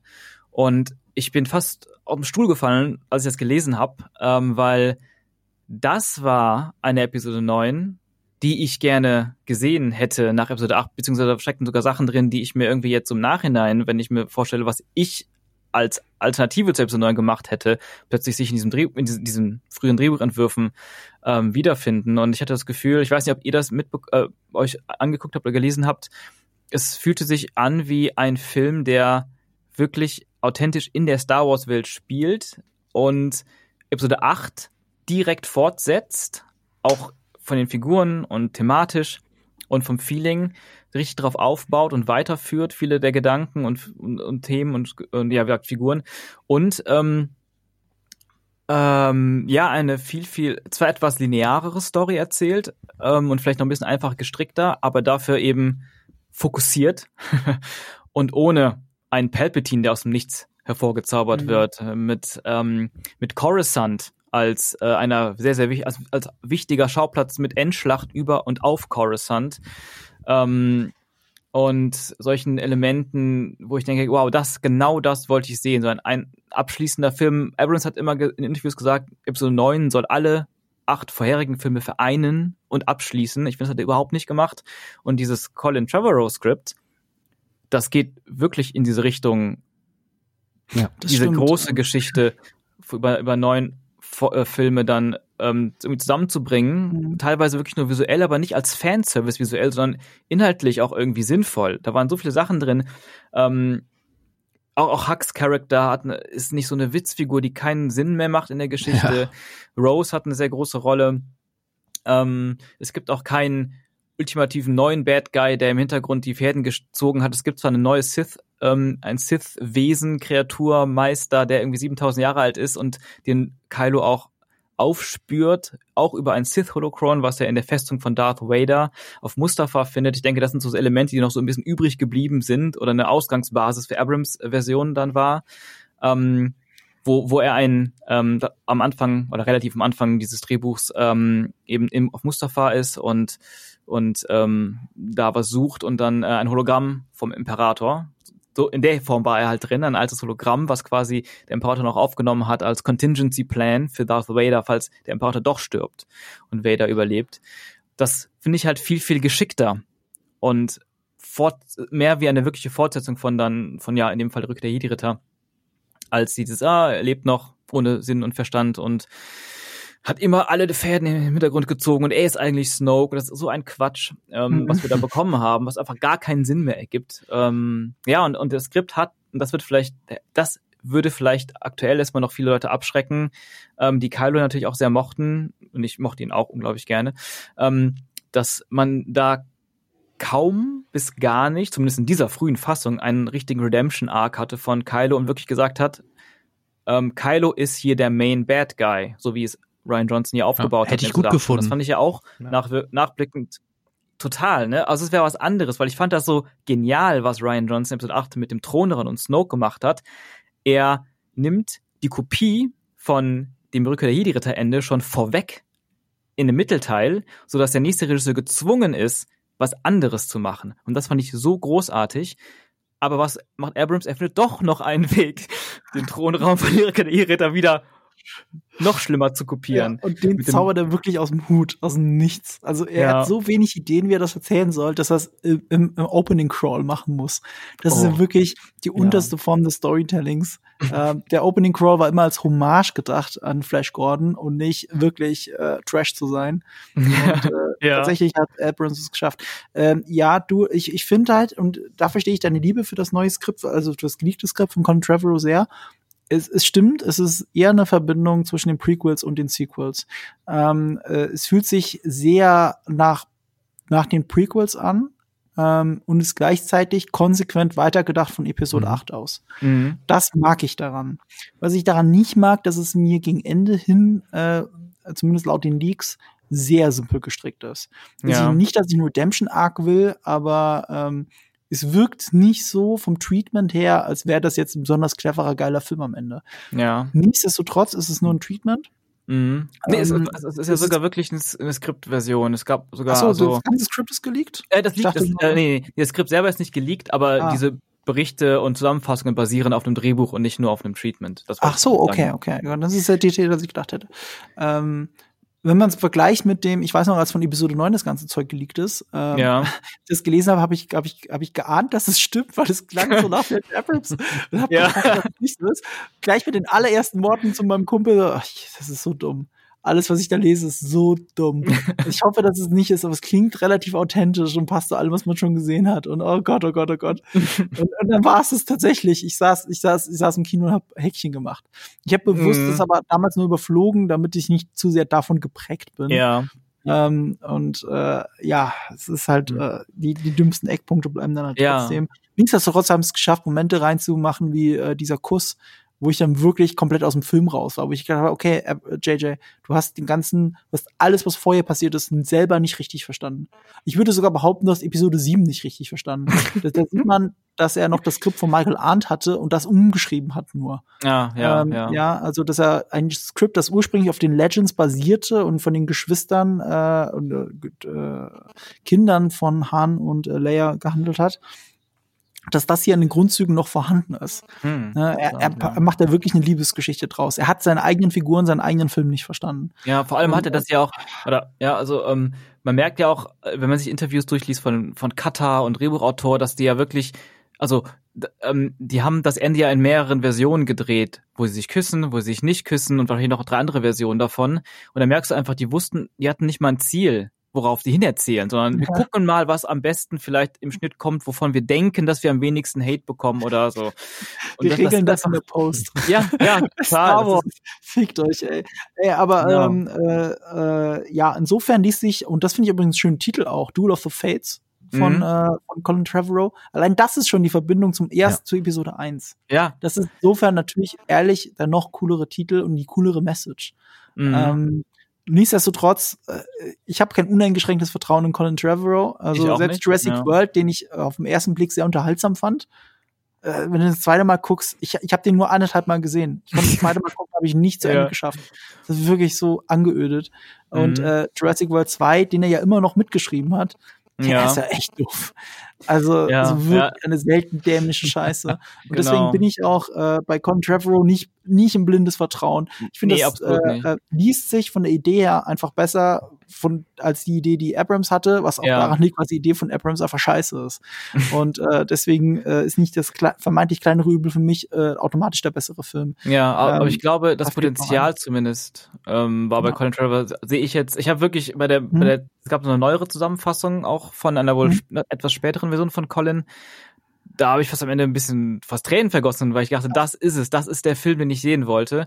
Und ich glaube, also Potenzial war da. Und was mir auch, was ich noch kurz sagen wollte, was mir noch ähm, eingefallen ist gerade, ähm, eine Sache, die ich auch super geil fand und die ich bei neuen so unfassbar enttäuscht und schlecht fand, Luke Skywalker. Ich fand seinen Auftritt lächerlich bis zum geht nicht mehr in Episode 9. Und vor allem nur diese eine einzige Szene. Und in Episode 9 von Colin Trevorrow hat Luke eine richtig große Rolle. Er trainiert Ray, er taucht sehr, sehr oft im Film auf. Er taucht sogar Kylo Ren auf, so wie er es in Episode 8 angekündigt hatte. See you around, Kid. Ähm, Mhm. wir sehen uns kleiner auf Deutsch. Und ähm, das wurde auch fortgesetzt und er hat eine sehr große Rolle, wahrscheinlich nicht viel weniger Screentime als in Episode 8 in diesem Skript. Und am Ende kämpft er auch mit Ray zusammen an der Seite. Und alle Geister tauchen am Ende auch auf. Ähm, Obi-Wan, Yoda, Luke und Anakin. Und Leia überlebt den Film. Das ist der Punkt, wo ich ja wieder ausgestiegen bin. Ich Nein, dachte, okay. wenn man es richtig macht, dann geht das, ist dann kann man halt das geil machen. Nein, nee, das ist Harry, fucking Harry Potter. Das ist Ja, das Harry stimmt. Potter. Das Du müssen da stimmt. die ganzen Geister noch zur Seite stehen und Däumchen drücken, damit das irgendwie zu Ende. Also so gern ich Harry Potter mag, so das hat J.K. Rowling schon mal ein bisschen verkackt und der Film hat es auch nicht viel besser erzählt. Und Aber, äh, man, ja. man, ahnt schon, man, man hätte im Nachhinein ahnen können, wo fantastische Tierwesen hinführt. Äh, aber Hm. da sehe ich halt, da bin, ich anders gestrickt als du. Es ist halt, Hm. es ist halt, das ist so oder so Fanservice. Die Frage ist, ob es guter oder schlechter Fanservice ist. Ich fand den Fanservice trotz der Nacherzählung Episode 7 zum Beispiel noch ganz gut. Ähm, also mich hat der Film wegen den Charakteren witzigerweise abgeholt. Mhm. Äh, und äh, dem Potenzial, das mir Kylo Ren versprochen hat. Nicht wegen Kylo Ren in dem Film. In dem Okay. Film selber ist halt sehr eindimensional, aber die Szene zwischen Adam Driver und äh, Harrison Ford auf dieser Brücke ist halt für mich einfach, da, da habe ich nicht geatmet. Krass. Und, äh, und ähm, das war auch, also das ist ja großartig. Das war der Moment, wo mich Kylo Ren gekriegt hat, wo ich wirklich gedacht habe, okay, jetzt interessiert er mich doch. Jetzt nicht einfach Mhm. nur ein Bad Dude, der gut au äh, so gut aussieht, der, der ein cooles Kostüm hat. Ne, das ja schon Ja. so Darth Revan-mäßig angelehnt war. Da bin ich ja noch Mhm. Star Wars-Fan komplett abgeholt. Ähm, nee, da, da, da da passiert auch was mit dieser Figur. Äh, der innere Konflikt, den er mit sich selbst austrägt, das ist, Ja. das ist alles zu sehen auf dieser Brücke und äh, ich muss den Sequels lassen, dass mir im Nachhinein auch der Tod von Han Solo und der Tod von Luke Skywalker wirklich nahe gehen, dass ich das ganz großartig finde, wie sie das gemacht haben. Äh, aber das sind auch, das ist ja auch ein bisschen das Problem bei den Sequels, die müssen sich auf die alten Figuren verlassen, damit sie funktionieren können. Ähm, Mhm. Das ist ja auch ein bisschen schade gleichzeitig. Ja. Ja, das werden wir nie zu Gesicht bekommen. Ne? ja, ich meine, genau. Ist aber auch besser, also wir jetzt mal ruhen lassen. Jetzt sind wir an den Punkt gekommen, lassen wir es einfach gut sein äh, und hoffen wir, dass sie jetzt endlich mal eine Linie in Star Wars Wie geht's denn weiter? Ja, ja, ich, ich habe eher Angst. Ich habe ja, ich habe eher ein bisschen Angst, was jetzt noch kommt, weil gerade neun halt so viel gezeigt hat, wie man sich doch irgendwie eher an dem orientiert, was was Le Leute im Internet kritisieren oder rumhaten. Und ich habe auch so das Gefühl, wenn man sich die neuen Comics anguckt, The Legend of Luke Skywalker Reihe jetzt oder Comicband, ähm, die jetzt raus, rauskommt, wo man jetzt im Nachhinein doch noch Luke als den strahlenden Helden, den man sich ja, oder den einige sich so gewünscht haben, äh, bei Episode 8 ähm, oder nach Episode 8 dann plötzlich jetzt rückwirkend überall verändert, so dass er quasi nur noch so eine ganz kurze Episode in Episode 8 hatte, wo er wieder mal so von der Welt weg war. Und ähm, ja, dass man jetzt alles so irgendwie rumbastelt. Ich habe auch Angst, dass die ganze Jedi-Thematik unfassbar vereinfacht wird. Ähm, einfach nur, also in Episode 9 hat es ja schon gezeigt, wie, wie simpel das plötzlich gestrickt ist und auch gar nicht dem was Lukas auch mit seiner ganzen buddhistischen ähm, Inspiration hinter den Jedi äh, machen wollte. Ich bin, da habe ich wirklich jetzt eher Angst, dass es halt immer nur noch noch mehr Anbietern an, weiß nicht was ist, was sie denken, die Leute sehen wollen und das ist alles zu vereinfachen. Auch die Philosophie dahinter und die moralischen Themen. Ich habe ich hab zwei Hoffnungen. Die eine Hoffnung ist, ähm, dass Ryan Johnson jetzt endlich mal seine eigene Trilogie auch bekommt und dass sie auch richtig geil wird. Er muss es natürlich auch wollen. Ja. Nach dem Riesenerfolg von Knives Out und äh, auch dem künstlerischen Erfolg von Knives Out sind die Ja. Chancen langsam geringer geworden. Und das finde ich ehrlich gesagt ein bisschen schade. Ach so, Aber man wird, ja. man wird es sehen. Ähm, das ist das eine. Meine andere Hoffnung ist, äh, die neuesten Gerüchte, dass Taika Waititi angetragen worden ist, äh, Star Wars zu machen. Oh. Ja. Und äh, nach dem tollen Finale, Staffelfinale von Mandalorian, das Taika Waititi auch inszeniert hat, oder Waititi, Mhm. habe ich jetzt gelernt, heißt es nicht Waititi, sondern Waititi, ähm, Mhm. bin ich tatsächlich guter Dinge. Den würde ich Cool. gerne einen Star Wars Film machen. Ja, sehen. ja, voll. Ich liebe ihn auch. Soll aber. Und das hat er ja nicht nur als, als Regisseur gerissen, sondern auch als Schauspieler, muss man noch dazu sagen. Mhm. Ohne zu viel zu verraten. Also ich bin Okay. ein großer Fan und Mhm. äh, lass die Leute Filme machen. Ähm, Das ist gute Ich finde auch, Rogue One war ein gutes Beispiel, dass auch ein Standalone-Film sehr gut funktionieren kann. Ja, der trotzdem von dem alten Star Wars Nostalgie, von der alten Star Wars Nostalgie lebt. Aber äh, ich finde, dass man äh, Rogue One ähm, sehr, sehr, sehr anmerkt, die Produktionsprobleme. Und das ist eben kein, also was die Charaktere angeht, also egal ist er mir nicht, aber so richtig gut ist er halt auch nicht. Das ist das Problem. Und, ja. äh, also wenn, wenn ich ich davon rede, was, dass ich Rogue One toll finde, dann meine ich eigentlich, ich finde let- den letzten Akt toll. und, und das ist ein bisschen noch ein Problem für mich an Ja. dem Film. Ähm, und äh, zeigt aber, was man auch selbst da mit einem Film, der unfassbare Probleme in der Post-Production hatte, ähm, dass man das trotzdem reißen kann. Das hat er eigentlich schon Star Wars 4 gezeigt, also Episode 4. in Ja, 1977. Äh, deswegen, bei Star Wars ist alles möglich. Und ich glaube, es müssen nur die richtigen Leute die richtigen Sachen machen. Ähm, auch gutes Beispiel ist ja eigentlich Mandalorian, die Serie. Ich habe jetzt auch das Finale gesehen und äh, ähm, am Anfang, also nur anhand der ersten Folgen war es mir viel zu viel Fanservice. Es ist auch Mhm. bis zum Ende zu viel Fanservice. Ja. Ähm, Bezogen auf Gus Fring? über den Lauf der Serie hinweg äh, generell alles. Also die erste, ich kann dir sagen, ähm, als alter Western-Fan und äh, Star Wars-Fan natürlich, bei der ersten Episode Mandalorian gibt es keine einzige Szene, die keine Hommage beinhaltet. Also äh, da sind ja teilweise werden Western zitiert, die andere Western zitieren. Das ist ja unfassbar. Also wo wirklich die Kamera alles genau gleich ist. Ähm, äh, da, da ist keine Szene wirklich eigenständig kreativ. Keine einzige in der allerersten Folge. Es wird weniger und äh, das sieht ja auch nicht jeder, diese Referenz, muss man ja auch dazu sagen. Also es wird nicht jeden stören, ganz im Gegenteil. Äh, weil wenn man coole Sachen zitiert, ist man selber am Ende halt auch hoffentlich cool. Und äh, bei Mandalorian schafft es halt am Ende des Tages trotzdem, mich äh, also auch für die Charaktere zu interessieren. Ähm, ich, ich habe sehr viel Spaß einfach mit der Serie gehabt. Ich habe wirklich, ähm, ich könnte viel an Mandalorian kritisieren, aber ich hatte sehr viel Spaß. Cool, Und das ja. muss man ja auch mal hinkriegen. Ähm, und ich habe Bock auf mehr. Das ist auch gut daran. Es ist mir ein Tick zu viel Fanservice, teilweise Mhm. zu viel Meta-Humor. Äh, also, wenn da Witze darüber gemacht werden, so wie kann man sagen, dass äh, Sturmtruppen schlecht schießen und dass Mhm. Gungans halt alle scheiße sind, wo man sich aber fragt, woher kennen denn alle Leute Gungans in diesem Universum? Das kann ja wohl nicht wahr das sein. wird gesagt, das finde ich ja scheiße. Ja, ja, ja, das ist wirklich das Meta-Humor drin. Ne? Und jetzt mal ganz ehrlich, also wer Mandalorian liebt und mir erzählen will, dass äh, äh, Episode 8 zu albernen Humor hat und dass Episode, Episode 8 zu viel Plotholes hat, dem schlag ich irgendwas auf den Kopf kaputt. Das kann ja wohl nicht wahr sein. Ich habe ja schon immer die These vertreten, dass Episode 8 jede Kritik an, an Plot Convenience und äh, Plot Holes und so ist an für sich nicht falsch. Ganz im Gegenteil. Aber das haben alle Star Wars Filme und teilweise noch schlimmer. Und man Abrams-Filme. pickt sich das Ra ja, gerade die Abrams Filme, gerade Episode 9. Mhm. Aber man pickt sich Episode 8, bei- das bei Episode 8 raus, weil man eigentlich aus anderen Gründen den Film nicht gut findet. Und das ist ja okay.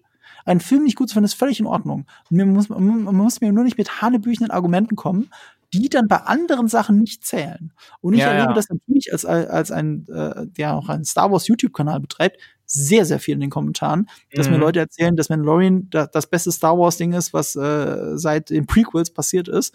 Mhm. Und ähm, was ja schon, was schon mein größtes Problem ist, wenn jemand sagt, also die Prequels sind, äh, stehen über Mandalorian, da, das, das sehe ich jetzt nicht so.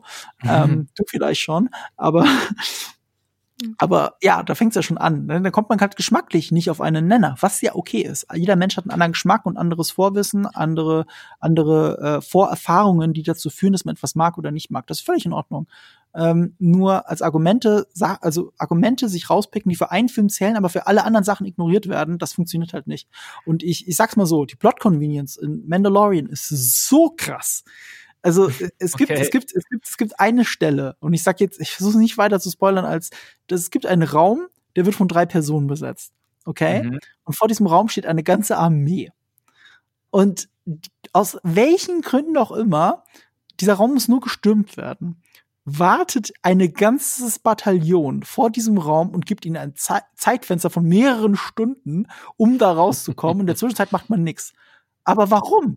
Es gibt keine Geisel, es gibt keinen Grund, da nicht reinzurennen. Sie drohen stattdessen alles niederzufackeln, wenn die Leute nicht rauskommen. Also Mhm. entweder ihr fackelt das Scheißding jetzt nieder oder ihr stürmt da einfach rein und überwältigt die. Aber dass ihr da jetzt stundenlang aus Plot Convenience vor dieser Tür warten wollt, macht gar keinen Sinn. In keinem Universum auf dieser Welt. Und da rede ich nicht von Schwerkraft oder, oder Hyperraum äh, oder äh, was weiß ich, Mhm. was alles zusammengedichtet wurde, was mit Episode 8 zu tun hat. Das da, das ist albern. Das ist Plot Convenience, das sind Plot Holes. Es ist viel zu viel Fanservice und Meta-Humor. Ähm, ich wünsche mir mehr Eigenständigkeit, weil da, wo das wirklich langsam eigenständig wird, ist es richtig toll. Und da, wo Okay. die Querverweise sinnvoll sind und die passieren gerade sinnvolle Querverweise passieren gegen Ende der Staffel, dann da wird Mandalorian zu einem richtig schönen Erlebnis. Bis dahin Cool. ist es ein sehr unterhaltsames Erlebnis. Mhm. Zum Ende hin ist es ein tolles Erlebnis mit tollen emotionalen Momenten. Nichtsdestotrotz Star Wars Plotholes, Plot Convenience und äh, viel zu viel Fanservice und Meta-Humor, weil es ein Mhm. bisschen damit für mich ähm, das Erlebnis, das, ich erlebe eine fantastische Geschichte und nicht eine Geschichte, die ich schon kenne, ein bisschen zerstört. Ja, Also, ja, verstehe. Ja. Aber ansonsten, ich meine, wir werden Baby, wir werden alleine für Baby Yoda werden wir der Serie ewig dankbar sein und äh, das passt Ja. doch auch. Das ist doch schön. Ich habe neulich jetzt, jetzt kursiert ein Bild durchs Internet, das ich auf Instagram auch gepostet habe. Ähm, da hat John Favreau geschossen. Es ist auch ziemlich verwackelt, aber es ist einfach nur George Lucas, der Baby Yoda an der Hand hält und äh, wiegt, wie ein Opa, Ja. wie ein Opa mit seinem stolzen Enkelkind, äh, so ein stolzer Opa mit seinem Enkelkind. Und das fast in einem Bild je- alles Liebe, all die Liebe, die in Mandalorian geflossen ist, weil das ist sie ja, der Fanservice kommt ja nicht von ungefähr, all Ja. diese Liebe, die in, in Mandalorian steckt, fasst dieses Bild zusammen. Und äh, dafür kann ich nicht dankbar genug sein. Ja, schön Ja, gesagt. da schließe ich mich auch an und ähm, wir werden ja wahrscheinlich noch bis 2021 auf die zweite Staffel warten, vermute ich mal. Davor werden wir dann noch die Obi-Wan-Serie zu Gesicht bekommen, richtig? Ist es davor? Ich Ist das dachte, klar? Mandalorian Ich dachte. Staffel kommt Doch im schon, Herbst. okay. Und Obi-Wan also Die drehen sie ja ich, gerade. Und da sie ja Also- keinen Greenscreen brauchen, wie wir ja mittlerweile wissen, müsste das schnell zu Ja, die Ende nutzen sein. auch so eine ganz neue Technik, ne? Genau, so, ähm, Ja, das- genau, ich Ja. komme auf den Namen Das nicht. ist Sehr, sehr spannend. Da haben wir doch auf Quadratauge ein Video. Das habe ich sogar gesehen. Kann ich nur empfehlen. Das wundert mich auch nicht, weil das irgendwie es geschafft hat, in der ersten Woche eine halbe Million Views zu machen. Das ist eine komplette Mir war es davor auch nicht bewusst, dass es das gibt. mich Also das sehr. war mir überhaupt nicht bewusst, dass da so eine neue Technik genutzt wird. Das Ja, war mir bewusst, in dem er ersten Panel zur ersten Folge haben sie das schon Okay. erzählt. Und äh, leider gibt's da keine offiziellen Bilder davon, wie sie es einsetzen, bis auf eben, man kann es ja zusammendichten, weil sie mit Epic Games zusammengearbeitet haben und davon gibt's halt Material. Und man kennt es ja von anderen Filmen wie äh, Oblivion. Und äh, muss ich überlegen, ah, teilweise sogar in, in Solo Star Wars Story haben sie auch schon ähnliches gemacht. Ähm, deswegen äh, auf jeden Fall cool und revolutionär. Und das erklärt auch, warum vieles einfach nicht nach billigem Greenscreen aussieht in Mandalorian. ja, ja, stimmt. Also, Ja, also halt für alle da draußen nur zusammenfassen. Es geht darum, dass keine Greenscreens aufgestellt werden. Es werden schon noch welche aufgestellt, aber selten. Und äh, stattdessen werden riesige Videoleinwände äh, dahingestellt. Und die projizieren ein Bild, das dann aussieht wie das, was auch später im Film zu sehen ist. Also zum Beispiel eine ganze Stadt im Hintergrund. Das Revolutionäre daran ist aber, dass, äh, dass das ein dreidimensionales Bild ist. In Wirklichkeit ist es von einem Computer generiert. Und äh, ein Chip in der, an der Kamera erkennt die Position der Kamera. Und sobald die Kamera sich bewegt, ändert sich perspektivisch der Hintergrund, so dass es immer noch echt aussieht. Und das war bei der früheren Projektionstechnik gar nicht möglich. Also es war ja im Prinzip so, wie wenn man ein Foto dahin, äh, eine große Fotowand dahin machen würde. Da hätte auch jeder sofort gesehen, dass es nur eine Fotowand ist, äh, wenn die Kamera sich bewegt. Aber das ist jetzt bei der neuen 3D-Rendertechnik nicht mehr der Fall. Und das sorgt für kurze Produktionsprozesse, für einen Greenscreen, also für einen nicht mehr erkennbaren Unterschied von Realität und äh, 3D, ähm, was du bei Greenscreen halt nicht hast. Und äh, das ist Wahnsinn. Das ist eine wahnsinnige Technik, die durch Mandalorian jetzt vielleicht groß wird. Es sieht ja gut Mhm. aus, also sollen sie gerne machen. Ja, ja, es ist spannend. Ich hoffe, ich kann auch mal damit arbeiten. Ich habe einen Kumpel, der sich sowas selber als Studio aufbauen will. Ich bin mal gespannt. Ja. Ach echt? Ja, das wäre ja äh, cool. Das wäre wirklich cool. Ja. Das darf man alles nicht unterschätzen. Ich war mal in England in den, boah, warte mal, welche Studios sind das? Ich hab's schon vergessen. Aber äh, die Studios, wo sie äh, Downton Abbey drehen. Und da hat äh, Indie Circus sein Imaginarium. Das ist eine Halle, in der Ah. man äh, Planet Affen und so gedreht hat. Dieses, der, ga- der ganze Aufbau, dieses ganze Studio ist nur dafür da, um ähm, ähm, Motion Capturing Kram zu drehen. Und äh, das ist im Prinzip, so revolutionär das ist, und so viele Filme da auch gedreht worden sind, wie Planet der Affen oder auch Games wie äh, Star Citizen. Ja, da wird richtig viel, ich glaube auch Hobbit wurde da gedreht. Und äh, im Endeffekt ist es trotzdem nur eine abgebrochene alte Lagerhalle und die haben halt überall Kameras dahingestellt und äh, moderne Rechner und, und eine Regie, wo man das sofort vorrendern kann und schon sieht und alles. Die, die Räumlichkeiten selber sind eigentlich extrem primitiv. Das sollte man gar nicht meinen. In England ist ja alles so abgeranzt in Wirklichkeit und diese alten Studios sowieso.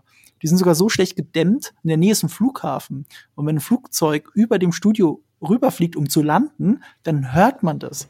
Und das ist Standard, da wo sie Downton Abbey eben gedreht haben, es ist absoluter Standard, dass der Tontechniker irgendwann in die Szene reinruft, Plane, und alle so, uh, stellen die Arbeit ein, und dann sagt er, it's gone, nach zwei Minuten, und dann geht's weiter, dann wird weitergearbeitet.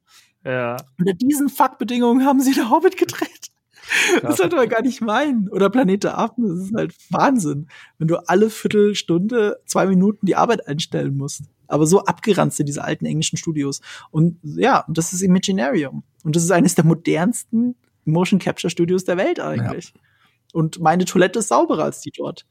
Und äh, deswegen ist es geil, wenn du jetzt ein eigenes Studio da mal hast, äh, why not? Man kann alles darin drehen, man kann wenn man sich so selber aufbaut und der Erste ist. Ja, ja, es ist super spannend. Aber natürlich muss man auch, braucht man auch das, was man hinten dann darstellt. Ne? Das ist ja auch irgendwas, was ähm, erstmal gebaut werden muss, auch digital. Ähm, oder aus, aus, aus Fotos 360 Grad Bildern und Videos. Den ganzen Hintergrund. Bisschen die mit Epic machen. Die sind doch immer sehr entwicklerfreundlich, was ihre Engine angeht. Mhm. Das Also, stimmt, ja. Weiß, weiß nicht wie, oder, oder ihr geht mit der Konkurrenz zusammen wie Crytek oder so. Hm, ja. Also ich mache das ja nicht, äh, ein Kumpel macht das auf seine Faust und äh, aber ich denke, ich bin, ich hoffe, dass das funktioniert und dass ich das dann mal ausprobieren kann und nutzen kann für Projekte. Wenn ich mich nicht komplett täusche, macht zum Beispiel Eckbay Games äh, diese Koops mit ihrer Engine gegen Gewinnbeteiligung und nicht mal für einen Festbetrag. Jetzt weiß ich natürlich Hm. nicht, wie selber Stagecraft-Technik ist. Ja. Aber also das sind schon Partner, mit denen man zusammenarbeiten kann. Deswegen Das stimmt, äh, stimmt, ja. guter Dinge. Wenn ihr da die einzigen in Deutschland seid, die so ein Studio haben, ist das durchaus, hat das Potenzial. Ja, spannend. Aber bestimmt arbeiten da mehrere Leute dran gerade. Das ist, glaube ich, so das neue Ding. Das ist ja nicht so easy, ne? Also, ähm, das ist nämlich der Punkt noch ein bisschen mit Mandalorian. Diese, diese riesigen Bildschirme sind diese Flüssigkristallbildschirme, müssen erstmal gebaut werden und die müssen natürlich zusammenwachsen und irgendwie sowas. Das ist alles nicht ganz ohne. ja.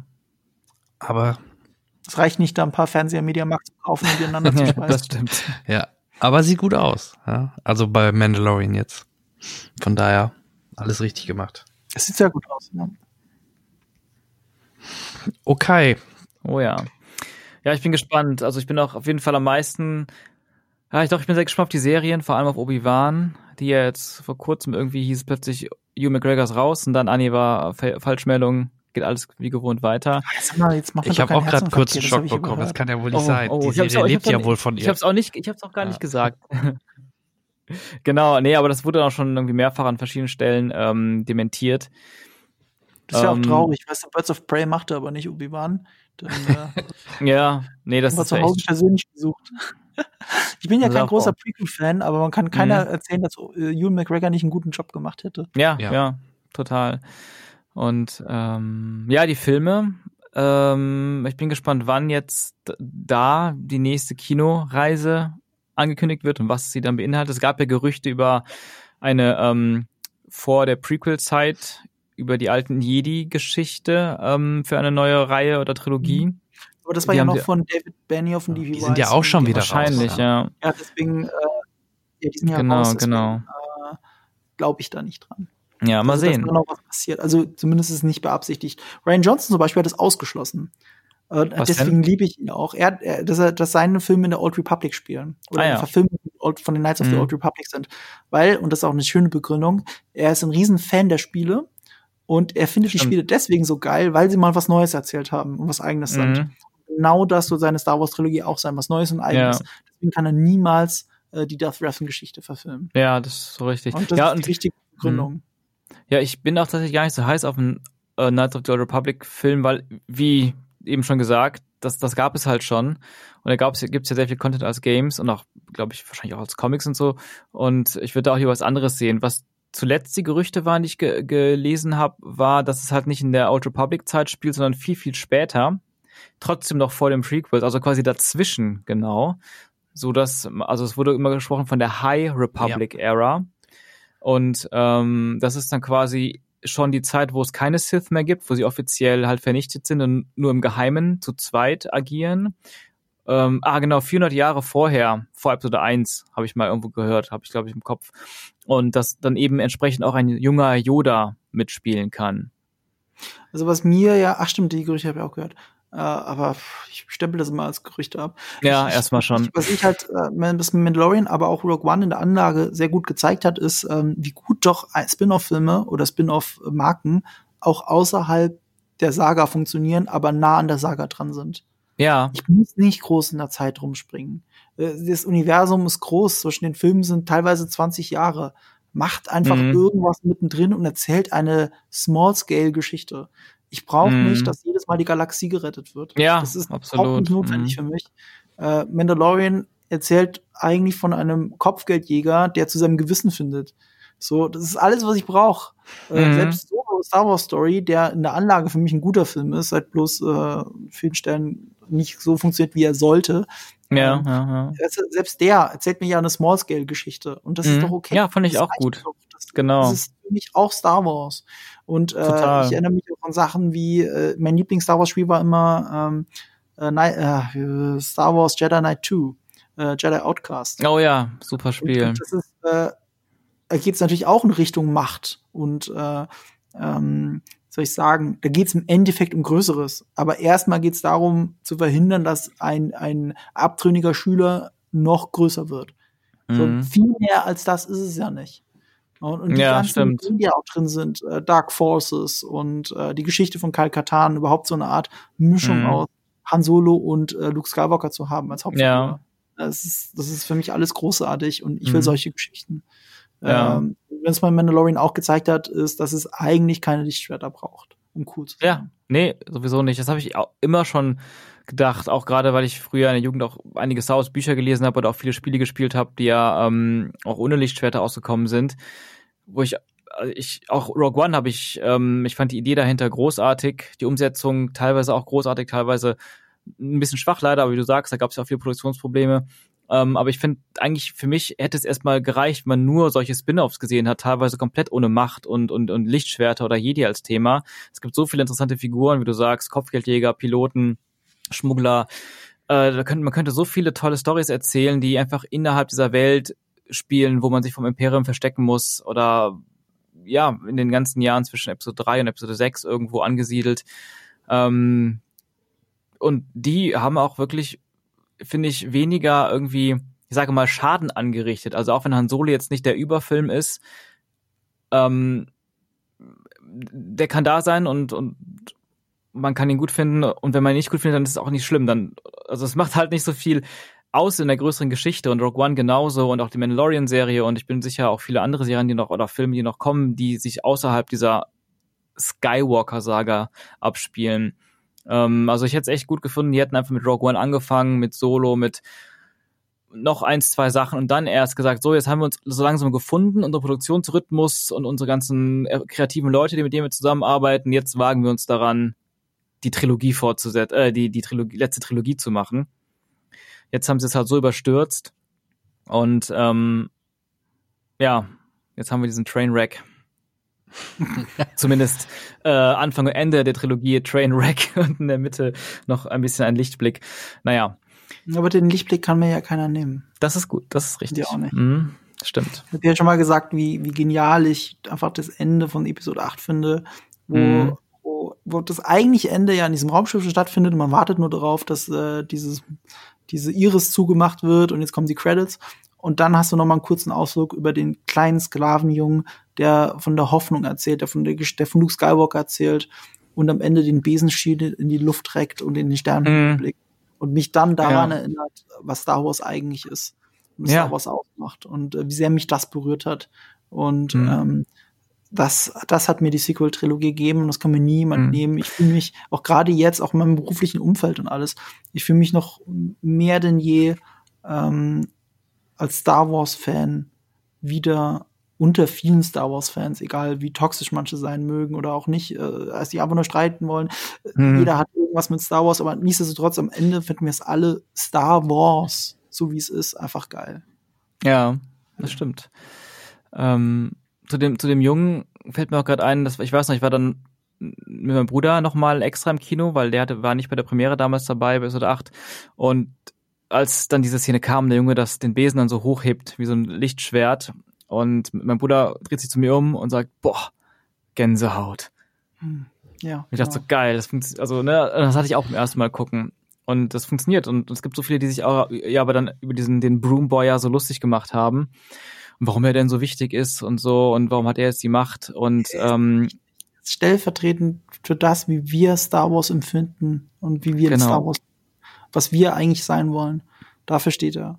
Und deswegen ist es Genau. so toll, weil er die Metaebene erreicht. Mhm. Ohne referenziell zu sein. ja. So viel Star Mhm. Wars neu. ja, ja, und, und er bringt ja auf den Punkt, oder er, er zeigt eben, wie Luke Skywalker dann zu dem wird, wo er sich ja anfangs so gegen gewehrt hat, eben zur, zur Legende zu werden, die sich überall im Welt, im Universum halt verbreitet und davon erzählt wird und neue Menschen inspiriert, vor allem Kinder. Und das Witzige ist ja, da kommt nochmal ein kleiner positiver Punkt von mir äh, zum Colin Trevorrow Drehbuchentwurf. Der, der Junge ist ja auch im Skript drin. Also auch, auch er wird weitergeführt. Und es gibt ja noch so einen Plotpoint, ähm, der wahrscheinlich dann zu dem Plotpoint in Episode 9 wurde, ähm, dass die, die, dass die überall im Universum Kinder entführen. Äh, der Plotpoint, der aber in Episode 9 nirgendwo hinführt, weil sie, glaube ich, da einige Szenen geschnitten haben, wo am Ende wirklich noch Kinder befreit werden ähm, in der Endschlacht.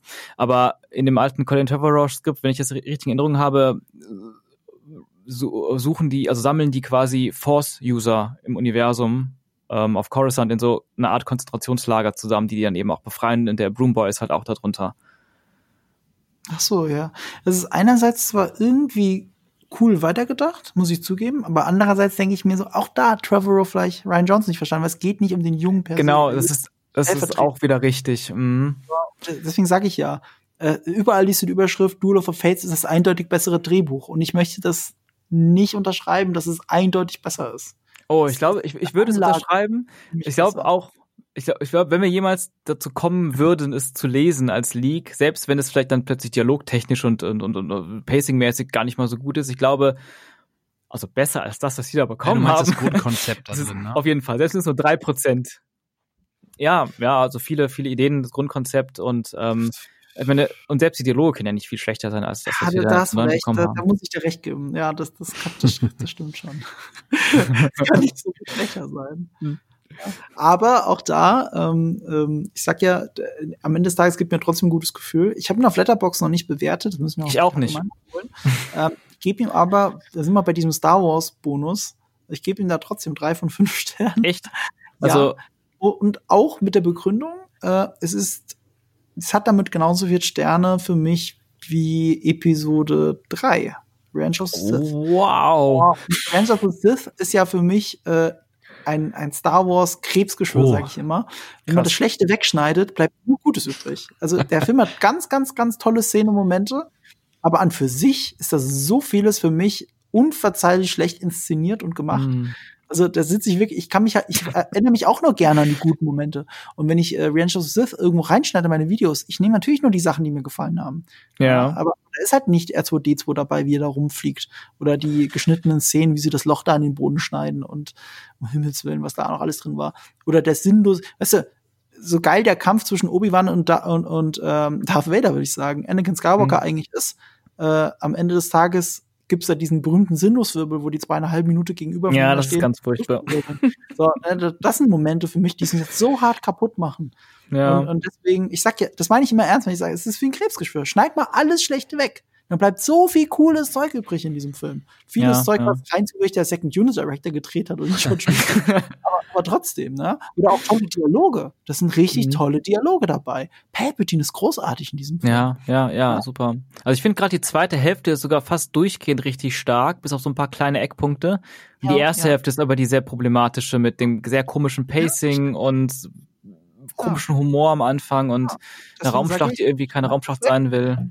Ja, und dann hast du einen guten Film. So, und Ja. so- fair bin ich ja noch, das zu sagen. Und deswegen ist es für mich auf sehr ähnlichem Niveau wie äh, Episode äh, äh, 9. Also ich Also mag ich- auch das Ende ja. zum Beispiel sehr von Episode 3. Also Mhm. wirklich der letzte Shot, wo Spielberg schon Ja. gesagt hat, da hat er Tränen in den Augen, als er das gesehen hat mit der Tristan und so. Ja. Ja, und, und ich mag auch den letzten Shot in Episode 9. Nur im Subtext ist da trotzdem, muss, Ja. muss Ray, so viel Plot Convenience muss ja natürlich sein, dass Ja. irgendeine Frau sie einfach in der. Wüste anspricht und auch noch praktischerweise nach dem Nachnamen fragt. Also sowas, also nicht mal das kann J.J. Abrams ohne Dialog erzählen. Das Ja. ist wirklich schrecklich. Warum? Ja, und, und, und warum überhaupt war es wichtig, dass sie jetzt am Ende den Namen Skywalker annimmt? Das war doch nur so, weil vielleicht Abrams dachte in Episode 7, ah, sie ist vielleicht Lukes Ko Tochter, wurde nicht genutzt. Dann hat sie am Ende trotzdem den Namen Skywalker bekommen. Ich, ich glaube, es ist Das schon übrigens- super platte Metapher, dass du dir selber aussuchst, wer du eigentlich bist, deine Identität und dass es nicht Mhm. davon abhängt, wer Ja. dein Vater ist. Ja, oder, oder, um dann noch zu sagen, wenn man doch noch Episode 10, 11, 12 macht, kann man es immer noch Skywalker-Saga nennen, weil sie ja dann immer noch dabei ist. Ja, ja gut, also äh, da, da, davon gehe ich hier nicht mehr aus. weil Das haben sie Ja. jetzt schon zu oft äh, denied. Und ganz ehrlich, wenn sie damit jetzt nochmal rauskämen, das wäre das wär ein Shitstorm. Wenn sie Ja. sagen, also, äh, die Skywalker-Saga ist ja doch noch nicht zu Ende, wir machen das jetzt mit Ray. Es gibt ja noch einen Skywalker mittlerweile, hat ja den Namen angenommen. Aber, aber auch das Ja, ist interessant. weitergeht. Nee, Ja. das Aber- das lässt mich bitte ruhen. Ja, auf jeden Fall. Aber die Sache ist, ähm, ich meine, das finde ich, muss man auch zugutehalten, den Film, ähm, wie du schon sagst, die Charaktere sind auch, viele von den Charakteren finde ich auch sehr toll und die sind einfach echt schön und gut. Und ich hatte am Ende des, des Films schon das Gefühl, ach, ich könnte mir auch noch ein paar Filme mehr mit diesen Hauptfiguren vorstellen, weil ich die alle so sympathisch finde. Aber auch hier wieder kurz zum Colin Trev- Trevorrow Skript. In dem Skript bleibt Ray eine Nobody. Ähm, ihr Name ist, den sie im Film erfährt, ihr Nach Familienname ist Solana, Ray Solana heißt sie. Und sie ist ein Nobody, wie es auch in Episode 8 war. Und das finde ich auch einfach gut. Und das Ende, die letzte Szene des, ähm, des, des Films ist so, dass, ähm, dass Ray eine eigene neue Akademie, eine Jedi-Akademie gestartet hat mit vielen neuen Schülern, teilweise eben die, die sie auch im Film befreit haben von den machtsensitiven äh, Menschen und Aliens in der Star Wars-Welt.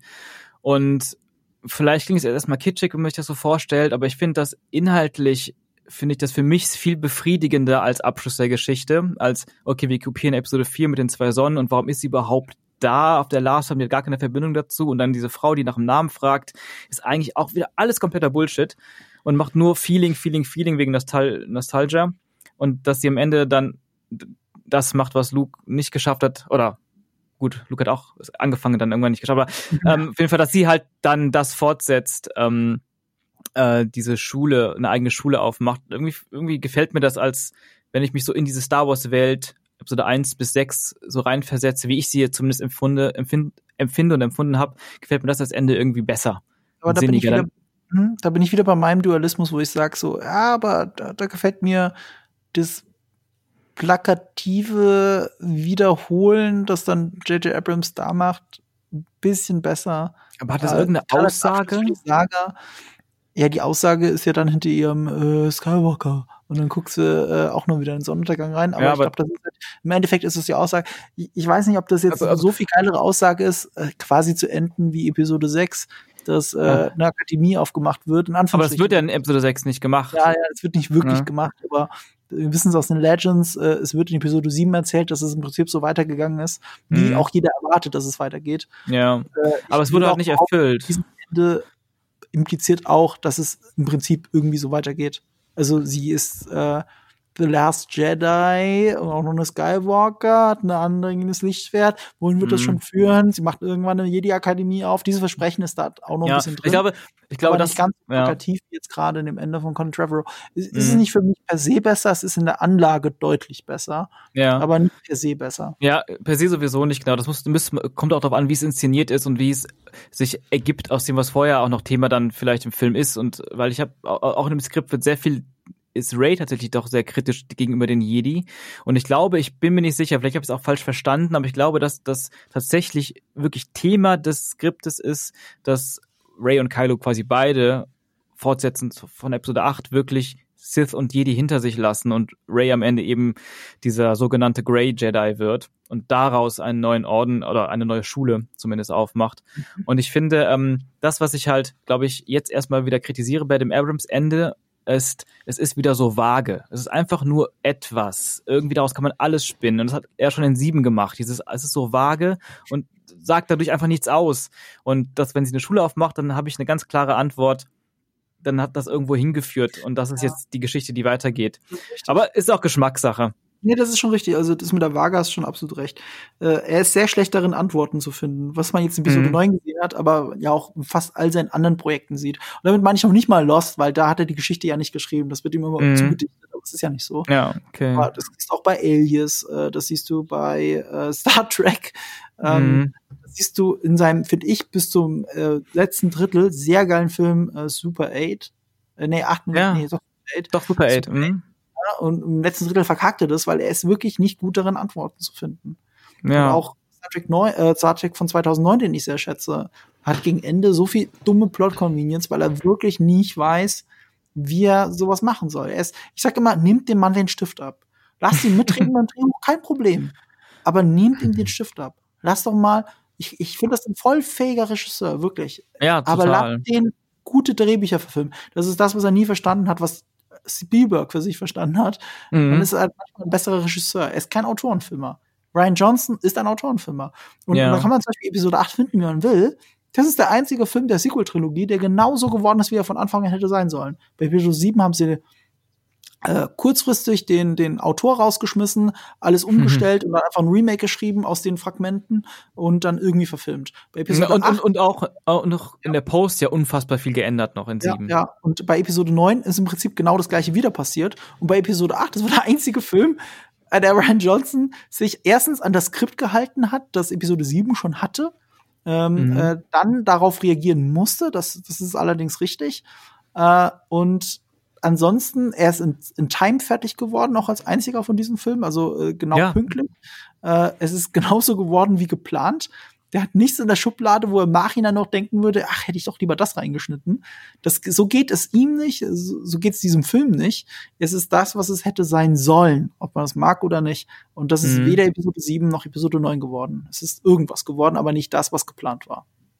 Genau. Es hat sich irgendwie in irgendwas entwickelt. Und alle waren sich unsicher, was sie eigentlich machen. So fühlt es sich an. Ja. Aber jetzt genug Hate. Äh, lass uns Genug. bitte an den Jungen mit dem Besenstiel denken und äh, vielleicht damit rausgehen. Ja, Ja. also sehe ich genauso. Ich glaube, es macht das. zwar tierisch Spaß, euch beiden über Star Wars äh, sich unterhalten äh, zuzuhören, ähm, aber vielleicht liegt es auch ein bisschen an der Produzentin, weil die ja doch wie ein roter Faden irgendwie immer wieder Probleme hatte mit mit ihren Regisseuren. Wir hatten jetzt vorhin schon erwähnt, sowohl bei Rogue One als auch bei Han Solo gab es Stress und Probleme, Schnitt, Schnitt, Schnittgewitter oder plötzlich musste ein neuer Regisseur einspringen. Und das hat sich ja gefühlt so durch die letzten Filme, alle, die unter Disneys ähm, Disneys Federführung produziert worden sind, so ein bisschen durchgezogen, Mhm. außer vielleicht jetzt bei der Serie Mandalorian, wo John Favreau halt äh, wirklich komplett den Hut auf hatte. Ne? Vielleicht liegt es daran, wir können nur auf bessere Und Zeiten Ryan hoffen. Johnsons Ne? Film. Ja. Ja, eben. äh, Ryan Johnson ist äh, jetzt in der, in der Gleichung uns aber auch nicht vergessen. Ja. Ähm, es stimmt, äh, das mit dem Problem zieht sich durch, aber es sind auch oft, äh, wie soll ich sagen, Kausali das sind Kausalitätsketten. Ja. Und ähm, andererseits ist es wie mit der Schrotflinte, es ist so viel passiert, was Star Wars angeht, äh, seit Disney. Die haben halt mit der Schrotflinte draufgeschossen und ein paar Sachen sind hängen geblieben, ein paar Sachen haben einfach nur Sachen kaputt gemacht. Und äh, im Guten wie im Schlechten. Ja, ich meine, niemand, niemand äh, kann was dafür, dass Carrie Fisher gestorben ist und ich glaube, kann mir auch gut vorstellen, dass ähm, dass das vielleicht auch einer der Gründe war, warum Colin dann raus ist, weil er dann nicht mehr mit ihr das erzählen konnte, was er erzählen wollte und vor großen Problemen stand. Vielleicht war es auch nur ein Teil von vielen Gründen, wer weiß. Vielleicht wollte er auch einen Film machen, der zu prequelastic war und Lucasfilm und Disney immer noch dachte, ah, die Prequels sind immer noch gehasst. Wir müssen bei den alten Filmen bleiben mit den Referenzen. Ähm, Ja, ich glaube, es war wichtiger, dass Book of Henry ein Flop war und Ja, scheiße. richtig. Ah, Und okay, das, äh, stimmt, da war ja auch noch ein Thema. Mhm. Das war letzter Film davor und also eben, deswegen bin ich ganz froh, dass es echt doch nicht ins Ja, ich habe auch noch nie Und, äh, was von ihm gehalten, muss ich sagen. Aber das Skript hat mir irgendwie gehofft, Hoffnung gegeben, äh, hat mir irgendwie gezeigt, dass, dass da wirklich doch ein ganz anderer Weg ähm, in Entwicklung war, den ich wirklich sauber und rund fand für diese Trilogie und für die ganze Saga. Und das wurde ja auch lange Zeit noch begleitet von Lucasfilm und Kennedy ähm, in der Entwicklung des Skriptes. Und dann irgendwann, vielleicht ja auch, durch, ich weiß gar nicht, wann Abrams dann dazu kam und wann Colin raus war, weil ähm, hing das auch mit dem Hate des Films zusammen, weil ich kann mir auch gut vorstellen, dass natürlich dann im Nachhinein, als der große Shitstorm zu Episode 8 kam, dass man dann dachte, oh, ein Drehbuch, das jetzt Episode 8 so stark würdigt und fortsetzt, ist vielleicht gar nicht der richtige Ansatz jetzt. Vielleicht sollten wir uns davon trennen und doch einen anderen Weg gehen. Das hätte bestimmt, das hätte bestimmt auch noch mit Gut möglich. reingespielt. Werden wir wohl nie rauskriegen. Nee, wahrscheinlich nie. Gut, aber wie Marco schon sagte, vielleicht sollten wir hier an der Stelle wirklich äh, einen Strich unter dem äh, Thema machen und ähm, auf die Zukunft hoffen. Ja. Ja. Ähm, ja, erstmal vielen, vielen lieben Dank. Es ist doch länger geworden als geplant, aber danke für eure Zeit. Es hat mir wieder viel Spaß gemacht, mit euch über die Themen zu sprechen. Ähm, ich wünsche euch auf jeden Fall ein erfolgreiches und ein vor allem gesundes Jahr 2020. Ich hoffe und äh, gehe mal davon aus, dass wir uns vielleicht an der einen oder anderen Stelle wieder mal begegnen werden. Und ja, in diesem Sinne nochmal vielen lieben Dank und ja, von meiner Seite kann ich nur sagen, ich wünsche euch einen schönen Restabend oder ja, fast dann eine gute Nacht. Möge die Macht mit dir sein. Ja. genau, macht's gut. Tschüss. Ich bedanke mich auch. Ja. Es war schön mit euch. Ciao. Ciao. Alice ist eine alleinerziehende Mutter, die mit ihrem Sohn Joe ein glückliches Leben führt. Auch beruflich läuft's bei der Wissenschaftlerin. Hat doch die Pflanzenzüchterin gerade eine sensationelle Entdeckung gemacht. Ihre neueste Kreation ist eine purpurrote Zinnoberpflanze mit ganz besonderen Eigenschaften. Absolut. Und dafür verströmt die Blüte eben einen Duft, der glücklich macht. Zu Ehren ihres Sohns nennt Alice ihre Schöpfung Little Joe. Und weil es so etwas noch nicht gegeben hat, blinken bei ihren Bossen schon jetzt die Dollarzeichen in den Augen. Außerdem enthält der Duft einen Vorboten des menschlichen Hormons Oxytocin. Oxytocin? Es wird auch gelegentlich das Mutterhormon genannt, verantwortlich für die initiale Bindung zwischen einer Mutter und ihrem Baby. Sie legen die Pflanze wie ihr eigenes Kind. Ähm, damit treten wir in eine ganz neue Ära ein. Die erste stimmungsaufhellende antidepressive Glückspflanze, bereit für den Markt. Und weil Alice das Gewächs ansonsten für harmlos hält, nimmt sie ein Exemplar von Little Joe mit nach Hause und stellt sie ihrem Sohn Joe vor. Das ist wirklich eine besondere Pflanze. Du musst gut Acht geben auf sie. Sie braucht's warm und sprich mit ihr. Wirklich? Ja, sie ist ein Lebewesen, braucht Aufmerksamkeit und Zuneigung. Und was so besonders an ihr? Sie macht Menschen glücklich. Aber nicht nur das. Es entsteht, so merkwürdig das auch klingen mag, eine Art von Abhängigkeitsverhältnis. Getreu dem Motto, die Geister, die ich rief. Mit Hilfe von einigen technischen Apparaturen gelingt es Alice sogar, so etwas wie eine Kommunikation mit Little Joe aufzubauen. Joe? Oh, Joe. Ich werde dich immer lieben. Spooky, nicht wahr? Little Joe ist nicht im klassischen Sinn ein Horrorfilm. Schon eher ein Gedankenschubser, der, wenn man sich auf das Spiel einlässt, für ziemlich beängstigendes Kopfkino sorgt. Aber vielleicht sind es ja gerade die scheinbar so harmlosen Bilder und das Fehlen der üblichen Schockelemente, die eine Idylle vortäuschen, die bestenfalls auf der Oberfläche existiert. Denn darunter steht die Büchse der Pandora sperrangelweit offen. Sie haben nicht die Macht, mich aufzuhalten.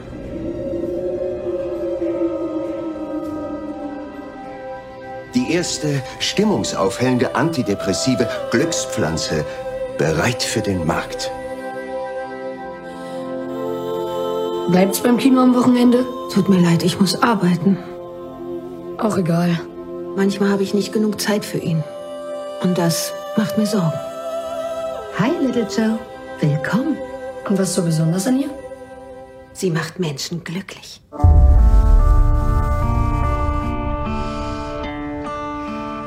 Der Duft ist sexy. I can't give a reason why. The look of love. Little Joe wird die Welt ein bisschen glücklicher machen. Gratulation. Obligations taking place. Joe ist. Er ist nicht mehr der Junge, der er mal war. Was meinst du? On your face. Etwas hat ihn verändert. Und was? Es ist Little Joes Pollen, der irgendetwas auslöst. Alice, wenn das publik gemacht wird, sind unsere Karrieren beendet. Ich mache mir nur Sorgen um Joe. Er macht mir Angst. Mama, das ist ganz normal in meinem Alter. Wenn sich hier jemand verändert hat, dann bist es du.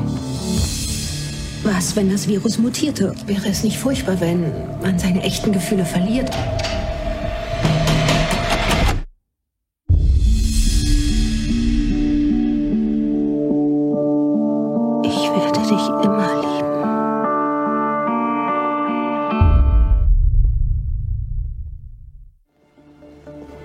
Für Ihre Sicherheit garantieren. Die sind doch hinter Ihnen her. Dann beeilen Sie sich.